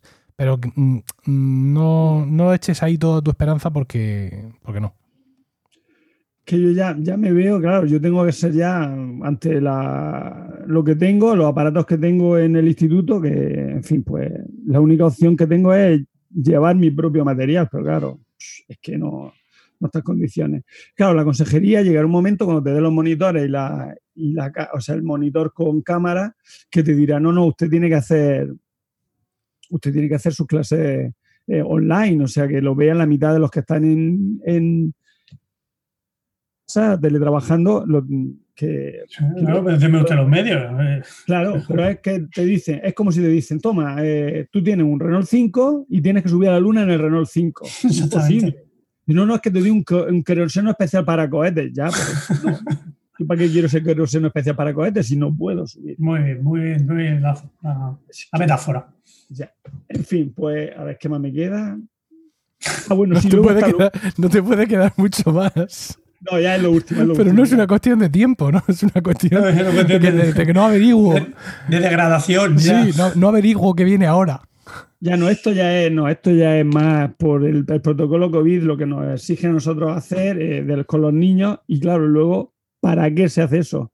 Es como, yo ahora el símil es como la persona que, el niño que está con una, con una concha cogiendo agua y echándole un cubito para desalar el mar. O sea, a mí me, me obligan, bueno, me dicen que tengo que recoger a los niños de la, de, o sea, de la fila, llevarlos a clase y a sexta hora, bueno, en el recreo también recogerlos, subirlos a clase desde el patio y a sexta hora bajarlos hasta el patio y que ellos se vayan. Claro, eso está muy bien porque mientras están esos críos en la fila está muy bien. Pero yo aparco al lado, al lado de la puerta del instituto y te encuentras a los niños sin mascarilla, bueno, los niños y los no tan niños, hay otros que son más mayorcicos, están sin su mascarilla, fumando, algunos de ellos, que tú dices, por lo menos, tío, vete, yo qué sé, vete 20 metros más para allá, no te pongas aquí delante de todos fumar, fumando unos abrazos que se dan tremendos. Y digo, ¿y yo para qué estoy haciendo tanto el canelo? Para que luego estos desarrapados se están dando unos besos ahí de tornillo y unos abrazos y unos de todo. De verdad. Yo no. Yo sé que, yo entiendo que los padres tienen que llevar a su hijo al colegio. Yo entiendo que los niños tienen que socializar. Yo entiendo que no es sano que los niños estén así. Pero esto va a ser la hecatombe. Ya te lo digo yo, que esto vamos a acabar todo. O sale la vacuna pronto o aquí va a morir hasta, hasta la puntada. Recuerda lo que decía el profesor González Semitiel. La juventud es bella pero torpe. Sí, efectivamente. Pues ya con esto yo creo que ya. Hoy Bueno. ha sido corto, no, no os quejaréis. No, no, no, no, está muy bien. Está muy bien y además con, con, con mucho suspense, ¿no? Porque cuando decías voy a seguir, o sea, era en plan, ¿cómo? ¿Por dónde? ¿Qué vas a decir ahora? ¿No? Había, ha sido creando ansiedad durante todo. Por cierto, hoy, hoy he visto un tuit, no sé quién lo ponía, de la, del emperador de Suecia, del rey de Suecia, y mm, que, cómo murió, no me acuerdo el nombre, que es una comida copiosa, acabando con 14 mm, raciones de su propio. Eso lo, lo comentaste tú en Roma. Eso hablé ¿verdad? yo, hablé yo, sí, sí. Es verdad. Eh, Me, me ha recordado en ese. Cuando se comió un melón, murió ya al comerse el melón ya Es reventó. que, es que el melón ya sienta no muy mal. Eh, A mí, a mí Sí, el melón también me sentaba entonces se tomó, eh, fue en Por la cena noche, y se lo tomó por por la la noche. noche. Por la noche, por la noche, era no se una mata. fue en una cena. Bueno, pues nada. Ya no te quiero contar lo del Classroom con los alumnos, que eso ya es pa- No, eso, ya, eso, eso ya lo Eso vivo es yo. eso ya es de otra categoría. Eso ya lo vivo yo también en mi propia carne, aquí y en, en la otra parte. Bueno, En Bueno. fin, sí. Bueno, pero mm, esta vida rara que tenemos también nos da otras oportunidades, ¿no? sí, sí. Yo Por ejemplo, yo esta noche tengo un concierto de estilo antico. Estilo Antico, para los que no lo sabéis, es uno Sí, sí. de los grupos de referencia en la polifonía del, del Renacimiento, un grupo inglés, además muy, muy tal, muy innovador en cuanto a la puesta en escena, cantan en círculos, sin director, y hay una serie de conciertos que son estos días en el Reino Unido, y conscientes de que allí no, no- que no pueden meter toda la gente que meterían, pues han decidido montar el chiringo para hacer un streaming. Entonces me he sacado mi entrada, ¿vale? Y a las 8, hora española peninsular, me voy a sentar aquí en mi casa a escuchar el concierto de estilo antico. Qué guay. ¿Te vestirás para la ocasión? ¿Eh? ¿Te vestirás pues, para no, la ocasión? no activan cámara. O sea, puedo estar en Ah. gallumbos eh, viendo a estilo No, antiguo en el, No puede. en el sé qué hall de, de Londres y yo aquí en calzoncillo rascándome un pezón. Que no lo voy a hacer por, por mi respeto a la polifonía. Eh, y si además, una cosa chula y es que si los zagales no me dejaran o dejasen o dejaren, eh, luego lo puedo ver. O sea, que, lo, Ah, que tengo la, la misma entrada me da derecho a verlo también en, Es diferido. Sí, y luego cuando acabe, pues mira, a falta de, de mi Real Murcia, pues me veré el Betis Real Madrid. Todo aquí Yo ayer asistí al Qué planazo. concierto de la Orquesta Sinfónica de la Región de Murcia vía YouTube. Hola. Eh, Ah. Lo ponían por YouTube en directo, estuvo muy bien, estaba muy chulo. Bueno, Escuché la, la sexta de, de Beethoven, la pastoral. Estaba muy bien. Ah, qué bonito. interesante. bueno, cosas de estos días. Ya está, ¿no? Pues sí. Pues sí, Sí. con esto hemos llegado al final de este cuadragésimo tercer capítulo que esperamos hayáis encontrado gratificante y divertido. Gracias por el tiempo que habéis dedicado a escucharnos. Esperamos vuestros comentarios en emilcar.fm barra romanos locos, donde también encontráis otras formas de contactar con nosotros. Mientras llega nuestro siguiente capítulo, quizá el mes que viene, recibid todos un saludo y recordad que, ante cualquier adversidad de la vida, lo mejor es tomarse un segundo para respirar profundamente y decir... ¡Están locos estos romanos! Imposible en streaming, imposible.